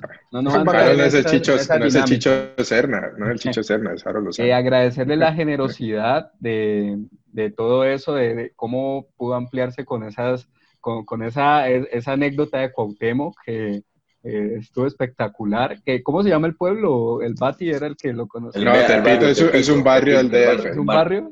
Un barrio, un barrio calientísimo. Barrio caliente. Ok. Ah, ya, ok, ok. Bueno, no, muchas gracias. Esperando eh, muchos éxitos en esta parte de formación. Es lo más importante, más allá, como dijiste, si eh, la vida tiene para ese, ese muchacho una carrera futbolística, es, es la persona y creo que lo estás haciendo y, y, y, bueno, recomendada la escuela de Harold, sé que también tuviste ahí un, un, un, con el América en el ascenso, ¿no? En la parte directiva en ese momento cuando, cuando ascendieron. Entonces, eh, por ahí van más tus expectativas también en esa parte dirigencial a futuro, tal vez dar más apoyo en esa parte de, de, de todo tu bagaje, todo tu conocimiento, apoyar más desde esa parte dirigencial, tal vez. Sí, ojalá, ojalá, ojalá aquí en el fútbol colombiano eh, hay muchos jugadores que, que, han jugado al fútbol, que tienen mucha experiencia y que el fútbol colombiano aproveche a todos esos jugadores que han tenido esa experiencia, que aquí no lo hacen, en otros países sí lo hacen, lo hacen y jugadores que se retiran porque saben que han jugado, ojalá que en el fútbol colombiano lo hagan, que esté más gente del fútbol dentro del fútbol y yo creo que cambiaría un poco nuestro sistema. De acuerdo. Muchas gracias, Harold. Muy bien, Toby, Panita, despedite de nuestro invitado. Pues arrancar dándole las gracias a Harold por, por este magnífico espacio. Creo que es una cosa, como decíamos al principio, memorable. Y, y nada, sí quería preguntarte dos cositas allí al, al final. Y es, bueno, hablaban ahorita de, de directivo en el equipo, pero yo digo, ¿por qué no directivo en, en la selección Colombia? Y la otra pregunta es, eh, hay una historia con un anillo tuyo, ¿no? Un anillo de la familia. ¿Qué? Un anillo de la familia, una historia que, te, que es... Ah, ¿La sí, historia con un anillo? Sí, sí, sí, sí. Eh, sí, sí, sí. No, eso fue en la Copa América del 93 en Ecuador. Sí, que eh, pues sí, me habían dado, me- mi padre y mi mamá me han dado un anillo que tenía un Cristo y pues venía de otra, de una hermana y decía se me perdió en, e- en ese patio en Ecuador, en el Estadio Barcelona. Me acuerdo que ese día para encontrar un anillo y de oro en, en, en- en Pasto es muy difícil. Me acuerdo que ese jugamos con Argentina y yo fui a buscarlo, me ayudaron a buscarlo ahí un muchacho y lo encontramos. Y esa fue la historia de ese anillo. Ajá. Hijo de pucha. Una aguja en un pajar. Pajar, Sí. literal. Y la encontraste muy bien. Eh, Oscar Bati, Panita. No, Harold, pues de nuevo darte las gracias por, por darnos algo de tu tiempo para, para hablar de, de tu historia de fútbol y, y, y de persona también. Agradecerte por compararnos a Hernán Peláez y a Kike el Gol. Eso es también este, bastante bueno para Qué nosotros. pena con esos señores si llegan a ver a Oscar. Qué pena con esos señores si ven a Oscar van a decir. Bueno, sí, compararnos a nosotros, los otros, ¿no, Oscar? Pero bueno, eh, y nada, pues espero que, que verte de nuevo por acá en algún momento. que te- tenemos las puertas abiertas para vos, cualquier, cualquier momento que te animes, más que bienvenido, ¿no? Y, y gracias y mucha suerte y espero ver esos frutos de, de tu escuela, que se vayan para la América, no me los de ir al Cali, a la No, América, que la verlos No, por ahí equipo de Gerson. No, yo, creo, yo lógico, creo que lo hacen hecho- firmar cláusula. No, no, no, no, no, no, no es eso. De hecho, yo tuve, yo tuve, ¿tenemos tiempo? ¿Hay tiempo ahí? Sí, total, todo el que No, quieras. Todo que quedar, quieras. De, quedar. de- de hecho, de hecho yo, tuve, yo tuve un problema aquí con, con un periodista que ustedes lo conocen muy bien aquí en, en el medio. ¿Ustedes saben quién es? Un señor de apellido Dina. Ah, Mm. bendito, ese debe ser tío de Oscar o alguna que, cosa. que, que, que me, me dio, que me dio, me dio con todo, me, me, me quiso destruir mi, mi, mi reputación. De hecho, pues, un tiempo, o sea, ellos aprovechan que tienen los medios y, y, y hacen todo eso para destruir, teniendo yo mi carrera intachable. Y él se aprovechó por un tema que, que hubo y dijo que yo tenía un negocio con los jugadores, que, con América y con mi escuela, que yo tenía un negocio. Eh, yo salí y yo expliqué muy bien todo cómo fue. El jugador que John Quiñones Saya, ¿sí lo conocen? Saya. Sí, sí, sí, sí. Saya salió de mi escuela. Saya salió de mi escuela, desde los dos años yo lo tengo. Entonces yo dije, bueno, si me sale un jugador a mí, ¿a quién se lo llevo? ¿Al Cali o al América? Acá. A la Le hago esa pregunta. A la No, América. No, no, ¿A no. América? Eh, Camilo, Camilo, te hago una pregunta. Si yo, ¿a quién se lo llevo? No, no, no, pero fuera de charla, ¿a quién se lo llevo? Yo te voy a contestar en serio, Harold, al Deportivo. No, no, no, no. No, no, te estoy hablando porque es que porque él habló el de un tema de que yo estaba en negocio. Entonces, yo dije, le dije a los periodistas que es, una cosa lógica. Si yo trabajo con América, Total. ¿sí? soy de América, aquí voy a hallar el jugador. Entonces, Sí, él claro, decía la América, total. Tenía, que yo tenía un negocio, pero fue una cosa loca, Camilo y, y, gente que me destruyó, me dio con todo, que yo tenía un negocio. Yo el negocio, el jugador que llegó a la América por méritos propios, porque tenían las condiciones. ¿Sí? Claro. Entonces, eso fue horrible porque la gente aquí, inclusive un periodista Hernán Peláez me dijo, porque ellos no se dieron cuenta, me dio con todo, pero yo no le salía porque él quería una novela conmigo. Entonces, Pues yo, te, yo te digo una cosa, Harold, eh, discúlpame que te interrumpa. Imagínate cómo hubiera sido para tu imagen lo que estás diciendo y ya hablando completamente en serio, que una persona directiva del América estuviera llevándole sus jugadores al rival de patio. Imagínate ¿Te lo que imaginas hubiera eso? sido para vos. O sea, solamente a ese señor se le ocurre que vos vas a atentar contra tu propio nombre de que le estás dando las figuras a- a- al rival de patio. Es que es incomprensible. Acuerdo. Continúa, por favor, qué pena. No, y eso fue Camilo, eso fue, y, y, pues esa persona quiso destruir mi, mi imagen, pero pues hay, un, hay No. una persona arriba, ¿no? Hay una persona arriba. Pues, pues falló, ya porque yo, yo nunca escuché ese, ese tema. Yo tampoco había eso. Mira, así mira que los- falló. mira. Sí, porque yo nunca le salí, nunca le di, nunca le di la, bueno, pues eso era, ya eso pasó, pero fue algo que para mí, para, fue fuerte, porque aquí en Cali la gente a veces escucha mucho a la gente, está escuchando ah, y no, y no, nunca oyen a la otra persona, a la del problema, si no escuchan al que está hablando, sí. Entonces se adelante. ese momento. ¿Y qué te dijo el doctor Peláez? No, que no le saliera. Mm, Que Ya. la Está bien. Que salieras en Sabio Radio Melo. consejo, sabio consejo. Sí, no nada, no tienen nada que hacer ahí con Que salieras en Radio Melo para una charla amena, pero lo que no sabían era que tenemos a Oscar. Qué pena con usted, Harold. Nico, mi hermano, despedite de nuestro invitado. Listo, no, muchísimas cosas. Eh, primero agradecer, obviamente, y muchísimas cosas para resaltar de la entrevista. La verdad me gustó muchísimo. Muchísimas cosas que dijiste, muchos valores que estás inculcando en los menores, de subrayar la parte de la mentalidad ganadora. Créeme que yo soy una persona que, yo lo he dicho varias veces ya en este programa y a mis amigos que me conocen desde hace 20 años, todo el tiempo lo recalco. Pueden decir que uno es muy competitivo, lo que sea, pero uno tiene que ganar hasta para subirse al carro de primero. Y esa es la única forma de acostumbrarse a ganar siempre. Y me encanta que una persona que tenga esa mentalidad esté al frente de niños y al frente de la formación de niños. Entonces te quiero felicitar por eso y darte las gracias por la oportunidad que nos diste el día de hoy. De verdad que eternamente agradecidos y un honor haberte tenido aquí. Muchas gracias, Nicolás. Muchas gracias. Bati, ¿vos ya te despediste? ¿Me pareció? Ah, sí, bueno, ya sí. te despediste. Listo, mi hermano. Bueno, Harold, eh, para cerrar, mi Uy. hermano, de parte de todo el equipo, ¿quién faltó? Toby, Toby. No, Toby ya despidió. Oscar, estás borracho. Harold, eh, Ya, mi hermano, toma. nada, agradecerle como todos los muchachos. Yo te quiero decir algo, Harold. Probablemente en tu vida habrás pasado por mil entrevistas, pero te aseguro que en ninguna de ellas habrás hecho tan felices a los entrevistadores como lo hiciste el día de hoy. Hoy te entrevistamos personas que hace muchísimos años estábamos al frente de una pantalla eh, haciendo fuerza por vos cuando estabas en un terreno de juego, nos diste alegrías, eh, te admiramos por tu trabajo y el día de hoy estar aquí con vos y esta hora y pedazo que nos regalaste, créenos que para nosotros es un verdadero honor. Te lo agradecemos nuevamente por tu disposición, por lo gran persona que, que, que nos mostrarás que sos, no solamente desde el conocimiento futbolístico, que mi hermano, con esa historia de vida que usted tiene, es para que nos sentemos a hablar tres, cuatro horas y hasta más. Pero lo que te quiero recalcar es, de verdad, muchas gracias por la oportunidad de estar aquí, por tomarte el tiempo de unos perfectos desconocidos, conversar con de tu vida, de conocerte más. Y lo que te decía, créelo que muchas entrevistas vendrán, pero la felicidad y el honor que nos diste hoy, eh, de verdad que es muy, muy grande. Así que, Harold, mi hermano, todo el éxito del mundo para vos, te lo mereces. Eh, gran persona. Un aplauso, muchachos, para Harold, que, por Dios. Gracias. Harold, y, No, ustedes, a, a ustedes, Nico, Camilo, Toby, Oscar y, y Nicolás, la verdad, este, les deseo los mejores éxitos, yo creo que van por la línea que es. Eh, es agradable conversar con ustedes porque es una entrevista, es una conversatoria, es un conversatorio, es una- y eso, de eso se trata, ¿no? Sí. Y les deseo lo mejor, muchachos, y lo hago con todo el cariño del mundo. Vuelvo y les repito, esto para mí fue un homenaje. Y pues, muchachos, éxitos en todo lo que emprendan y esperemos vernos por ahí muy pronto. Un abrazo a todos. Gracias, Harold. Lo Gracias, mismo. Esteban, lo mismo Ah, para gracias. Harold. nos vemos en las canchas Familia. para jugar un picadito gratis. Ah, Dale, no No, no, no, no más, sacalo, sacalo. Familia, esto fue Radio Melo, pero no cualquier Radio Melo. Esto fue Radio Melo con Harold Lozano, papá. Para que lo veas y para que te acordes. O sea, esto no fue cualquier Radio Melo. Este es un Radio Melo top.